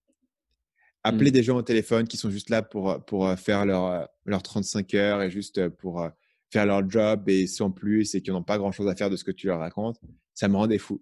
Parce que moi, j'avais, j'étais vachement intéressé par ce que je faisais. Je trouvais que le challenge était intéressant, que les projets étaient importants. Et parler à des gens qui étaient moyennement motivés, ça m'intéressait pas. Et donc, quand j'ai créé mon équipe, ce que je voulais faire, c'était vraiment prendre des gens qui allaient être super motivés, prendre des gens du coup que j'allais pas devoir être derrière eux, à les motiver, à vérifier ce qu'ils font. Moi, ça m'intéresse pas d'avoir ce, travail de, de management, de micromanagement, d'être minutieux, etc. Ça m'intéresse pas vraiment et j'ai pas forcément le temps ou l'intérêt de le faire. Par contre, moi, ce qui m'intéresse, c'est de me dire, je prends quelqu'un qui part de zéro et je vais travailler avec lui pendant un moment et à un moment donné, cette personne va être capable d'accompagner des entrepreneurs sur des tunnels de vente, va être capable de mettre en place euh, des projets, de prendre des décisions, de, de, faire des recherches, avancer sur des vidéos, etc. Donc, je vois vraiment, pour moi, le, management, c'est vraiment de me dire, d'abord sélectionner des gens euh, qui vont être capables de rentrer dans ce cadre. Donc, il y a une, un grand aspect de sélection de trouver les bonnes personnes pour faire entrer. En gros, leurs compétences, à la limite, je m'en fiche parce que je peux leur apprendre. Moi, je suis formateur marketing. Les compétences marketing, je te les apprends. Ce que je ne peux pas t'apprendre, c'est la mentalité et l'attitude que tu vas avoir par rapport à ce job. Pour les gens qui ont, un vrai enthousiasme pour le faire et qui ont, qui ont aussi cette ambition et cette vision, euh, donc, qui, a double tranchant d'ailleurs. Parce que si tu recrutes des gens qui ont une ambition euh, dans ton entreprise, il faut aussi que tu leur donnes une vision de ce qu'ils vont pouvoir accomplir. Il faut que ton entreprise, elle, grossisse. Il faut une entreprise, parce que si mon entreprise, c'est juste Stan fait ses vidéos et vend ses formations, bah, les gens qui ont de l'ambition, ils vont se dire qu'est-ce que je fais? Je vais répondre à des emails toute ma vie? Je vais faire du support client? Non. Tu vas faire du support client pendant deux ans. Mais après, tu vas faire ce truc et tu pourras avoir une autonomie. Donc moi, je le vois vraiment en mode, et j'ai envie d'ouvrir la porte à ces gens, j'ai envie de les former, j'ai envie essentiellement de, de voir dans quelle mesure est-ce que j'arrive à répliquer ma manière de réfléchir. J'avais discuté avec un gars qui m'a beaucoup inspiré là-dessus. Il m'a dit, OK, si tu prends des gens et tu leur dis quoi faire, ils vont être tes bras. Tu vas avoir une paire de bras en plus. Mais si tu prends des gens et tu leur donnes l'autonomie de prendre certaines décisions, tu vas avoir un cerveau en plus. Et pour moi, avoir un cerveau en plus, c'est très, très attirant parce que je suis toujours bloqué par mon temps, euh, parce que je bosse sur les vidéos et j'ai pas beaucoup de temps pour faire des trucs qui sont annexes. Donc, cette idée de me dire, est-ce que je peux arriver à un point où ma capacité d'action est démultipliée parce que j'ai cette équipe qui a une grande autonomie et qui est capable de prendre tout un tas de décisions à ma place? Et ça, c'est assez motivant pour moi. Et donc, du coup, ça me met dans un rôle beaucoup plus de coach par rapport à eux, beaucoup plus que de, manager, motivation, vérifier leurs tâches, etc. Parce que si je suis dans une situation où de base, je dois vérifier leurs tâches, grosso modo, c'est qu'on s'est planté quelque part, dans le recrutement ou dans le processus d'organisation. Ce que je veux faire, c'est des gens qui peuvent avoir cette autonomie. Et ça, pour moi, c'est la vision assez enthousiasmante qui m'a fait dire que voilà, je vais faire l'effort de, recruter les gens et, d'avoir ça. Et pour le moment, ça marche bien. Tu vois, j'ai évidemment plus de temps qui est passé maintenant à, gérer mon équipe, mais c'est aussi un temps qui est assez gratifiant parce que c'est des gens que, que je trouve vraiment intelligents, euh, qui apportent une vision différente à mon équipe euh, et qui surtout qui apportent un soin à des projets que moi j'aurais peut-être négligé. Le soin de la personne qui est vraiment là sur le support client, à optimiser les réponses, à vraiment faire des réponses en profondeur, euh, il apporte quelque chose, il apporte une âme supplémentaire à mon entreprise que moi, si j'avais dû répondre à ça, bah, je n'aurais pas forcément fait parce que je n'aurais pas eu le temps. Et mmh. pareil, la personne qui va être uniquement concentrée sur euh, voilà, la communauté, par exemple, apporte aussi un soin à ça que moi, je n'aurais pas pu avoir. Tu vois. Et donc, ça me donne l'idée que bah, si je faisais une seule chose, je pourrais être concentré dessus. Mais en l'occurrence, je fais différentes choses. Donc, il me faut différentes personnes qui sont chacun concentrées sur leur truc et qui peuvent répliquer plus ou moins euh, mon processus de décision. Et ça, pour le coup, ça, c'était très enthousiasmant. Et c'est aussi un, un, processus de longue haleine. Et c'est aussi un processus qui me dit potentiellement, sur le moyen terme, je peux accomplir des projets annexes que j'aurais jamais pu accomplir avec des freelances ou en automatisant. Parce que même si tu as des freelances, même si tu automatises, tout, le, poids cognitif de la prise de décision et de conceptualiser les choses et de euh, structurer les projets, il tombe sur toi. Et moi, à un moment donné, c'est en fait, c'est plus que, c'est, tu vois, c'est, c'est trop. Et c'est pour ça que j'ai pas forcément envie d'avoir. Je préfère avoir des gens à plein temps plutôt que des freelances. Je préfère avoir des gens qui ont déjà tout le contexte. Et c'est pas à moi de leur conceptualiser l'ensemble des étapes. Et c'est eux qui vont prendre essentiellement une mission, un objectif final. Et c'est eux qui vont trouver les étapes qui sont intermédiaires. Et mmh. c'est, c'est, par certains aspects, c'est plus facile de gérer une équipe comme ça. Parce que c'est moins de. La gestion de projet est plus simple. Parce que seulement, chacun peut plus ou moins gérer ses propres projets, sauf dans les cas où il y a beaucoup de collaboration entre différentes personnes. Et là, il faut plus de structure pour structurer la collaboration. Mais en dehors de la collaboration, chacun peut gérer son truc. Donc, en un sens, c'est plus facile. Et en un autre sens, c'est un peu plus difficile parce qu'il y, y, a beaucoup plus d'aspects intangibles de comprendre, OK, comment est-ce que je forme les gens, euh, comment est-ce qu'on avance vers une vision commune, etc. Et c'est important pour moi de pouvoir communiquer une vision où les gens se disent, euh, faut que je reste absolument un marketing mania parce que dans cinq ans, ça va être un truc absolument ouf. Tu vois, tu vois? Et donc, du coup, c'est à moi de structurer un truc, de dire, OK, aujourd'hui, tu fais ça. Et un peu comme quand tu débutes, tu vois? Quand tu débutes et que tu fais des tâches un peu, un peu simples, mais tu as, aussi l'idée de te dire, voilà, c'est, je progresse chaque, fois que chaque jour que je fais. Il faut que je dise à la personne qui aujourd'hui fait les, les emails clients, tu progresses chaque jour, tu avances. Regarde ce que tu apprends, regarde les compétences que tu développes, regarde la vision sur ma boîte que tu développes, regarde aussi comment la boîte globalement se développe et bientôt pourra te remplacer pour faire autre chose, tu progresses, tu vois. Et, ça, si tu n'as que des freelances où tu délègues juste un truc mécanique, chacun fait son job et à la limite, tu t'en fiches si eux, ils ont la vision globale. Mais par rapport à la boîte que moi je construis, c'est vraiment important que tout le monde ait la vision globale, même si ça affecte pas leurs actions aujourd'hui, parce que ça les affectera demain et parce que bah, l'idée, c'est qu'ils puissent eux-mêmes être force de proposition au sein de cette vision. Et alors, donc c'est comme ça que moi, en fait, je me suis auto-vendu. Parce qu'avant, j'étais pareil. Moi aussi, je voulais pas avoir une équipe, je voulais pas avoir des gens qui dépendaient de moi. Je voulais pas être coincé au téléphone, je voulais pas être sur des messages, comment je fais ci, comment je fais ça? Je voulais pas ça. Et c'est comme ça que je me suis auto-vendu, en fait, cette vision de me dire, il y a potentiellement une équipe que je peux construire ça. En, faisant cette réflexion, et en me disant, ça, fondamentalement, c'est un truc qui, moi, peut m'enthousiasmer. Et c'est un truc dans lequel je peux voir comment, dans, dans 10 ans, je serais vraiment content de l'avoir fait. Tout comme, au départ, faire des vidéos, c'est un peu fastidieux, mais au bout de 3 ans, tu es vraiment content de l'avoir fait parce que tu as, dépassé, en fait, cette euh, difficulté initiale. Et je me dis, une équipe, ça peut aussi jouer ce rôle où, au départ, tu auras une difficulté initiale et potentiellement, c'est beaucoup d'efforts au départ. Mais à un certain point, l'équipe va prendre son élan. Moi, j'ai eu un, grand moment quand j'ai recruté une nouvelle personne. Et en fait, j'ai passé zéro temps pour le former. Parce que j'avais déjà formé quelqu'un pour le faire. Donc, la personne a formé quelqu'un pour se remplacer. Et donc, en fait, on était capable de commencer à recruter. Et l'équipe était capable de, de s'auto-répliquer, un petit peu comme des cellules qui se divisent sans mon implication. Et c'était qu'un début, tu vois, parce que j'ai commencé, j'ai quand même passé beaucoup de temps à recruter cette personne. Mais je vois en quoi, si je continue sur cette voie pendant deux, trois ans, j'aurai quelque chose qui me permet de faire vachement plus de choses que si je ne l'avais pas fait. Hmm. Je pense que c'est une très, très bonne phrase euh, pour euh, expliquer un peu c'est quoi l'attrait d'être un entrepreneur. C'est je vais pouvoir faire des choses hmm. que présentement, ça m'est impossible de faire. Et cette espèce de progression dans tes capacités, que ce soit à travers euh, tes compétences, à travers le jus de bras que tu as dans ton équipe de travail ou le jus de cerveau, dépendamment du problème que tu désires attaquer, à travers l'équipement que, que tu amasses au fil du temps, à travers l'argent. Parce que tu sais, l'argent, lorsque tu es un entrepreneur, tu vois ça comme une ressource qui te permet d'accomplir. Au mmh. même sens que tu vas voir une, euh, une machine ou, euh, euh, un outil puis de voir justement comme le, le, grossir ton équipe de façon à te à augmenter ton potentiel d'accomplissement. Je pense que c'est une belle façon de voir ça. Puis peut-être que c'est une belle façon aussi qui pourrait peut-être me motiver à, lire un livre de management ou deux. Je pense que ça serait un bon conseil. euh, écoute, ça, ça fait déjà un bon bout qu'on se parle. Je pense que ça fait un petit peu plus que deux heures. Euh, c'est toujours un, immense plaisir de te parler et il va falloir qu'on se voie en vrai bientôt. Euh, je vais regarder si je suis capable de, me déplacer cette année là, dans mes prochains voyages. Je vais t'appeler avant, euh, puis on pourra regarder ça. Et puis, euh, je te souhaite un excellent succès dans le lancement de ton livre. je l'ai lu rapidement pour les gens qui, écoutent présentement et je suis, tout ce que j'ai vu dans le livre, je suis complètement d'accord avec ça. Excellent livre, très bons exemples, belle façon de présenter tout. ça va devenir une référence que je vais recommander aux gens pour qu'est-ce qui est du, du copywriting, et de l'idée de partir un business web. C'est une belle philosophie. C'est une belle façon de voir les choses, de présenter les choses.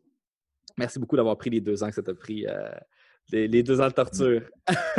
merci, merci pour ton invitation et puis merci pour, euh, pour euh, tout ce que tu dis sur le livre. C'est super, super gratifiant parce qu'il n'y a pas tant de gens qui l'ont lu comme il n'est pas encore sorti publiquement. Tu vois. Donc, c'est uniquement des, gens individuels qui vont me dire ce qu'ils en pensent. C'est super cool d'avoir ton, ton, retour là-dessus. Puis merci bah, du coup pour, euh, pour cette invitation. Merci pour euh, l'attention de tous ceux qui nous ont suivis euh, pendant deux heures. J'espère qu'on n'a pas trop dérivé sur, sur nos histoires. mais en tout cas, moi, c'était un grand plaisir de discuter, Olivier. Excellent. Et puis, donc, les, gens peuvent aller regarder ton livre sur Kindle, sur Amazon et sur Audible également.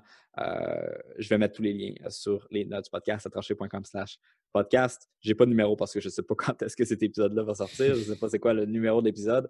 Bref. Euh, alors sur ce, je te souhaite beaucoup de succès dans tes euh, prochains projets. Et puis on se revoit dans un prochain épisode de podcast, prochaine entrevue ou peut-être autour d'un scotch à Bangkok un jour. Carrément. À bientôt. Salut.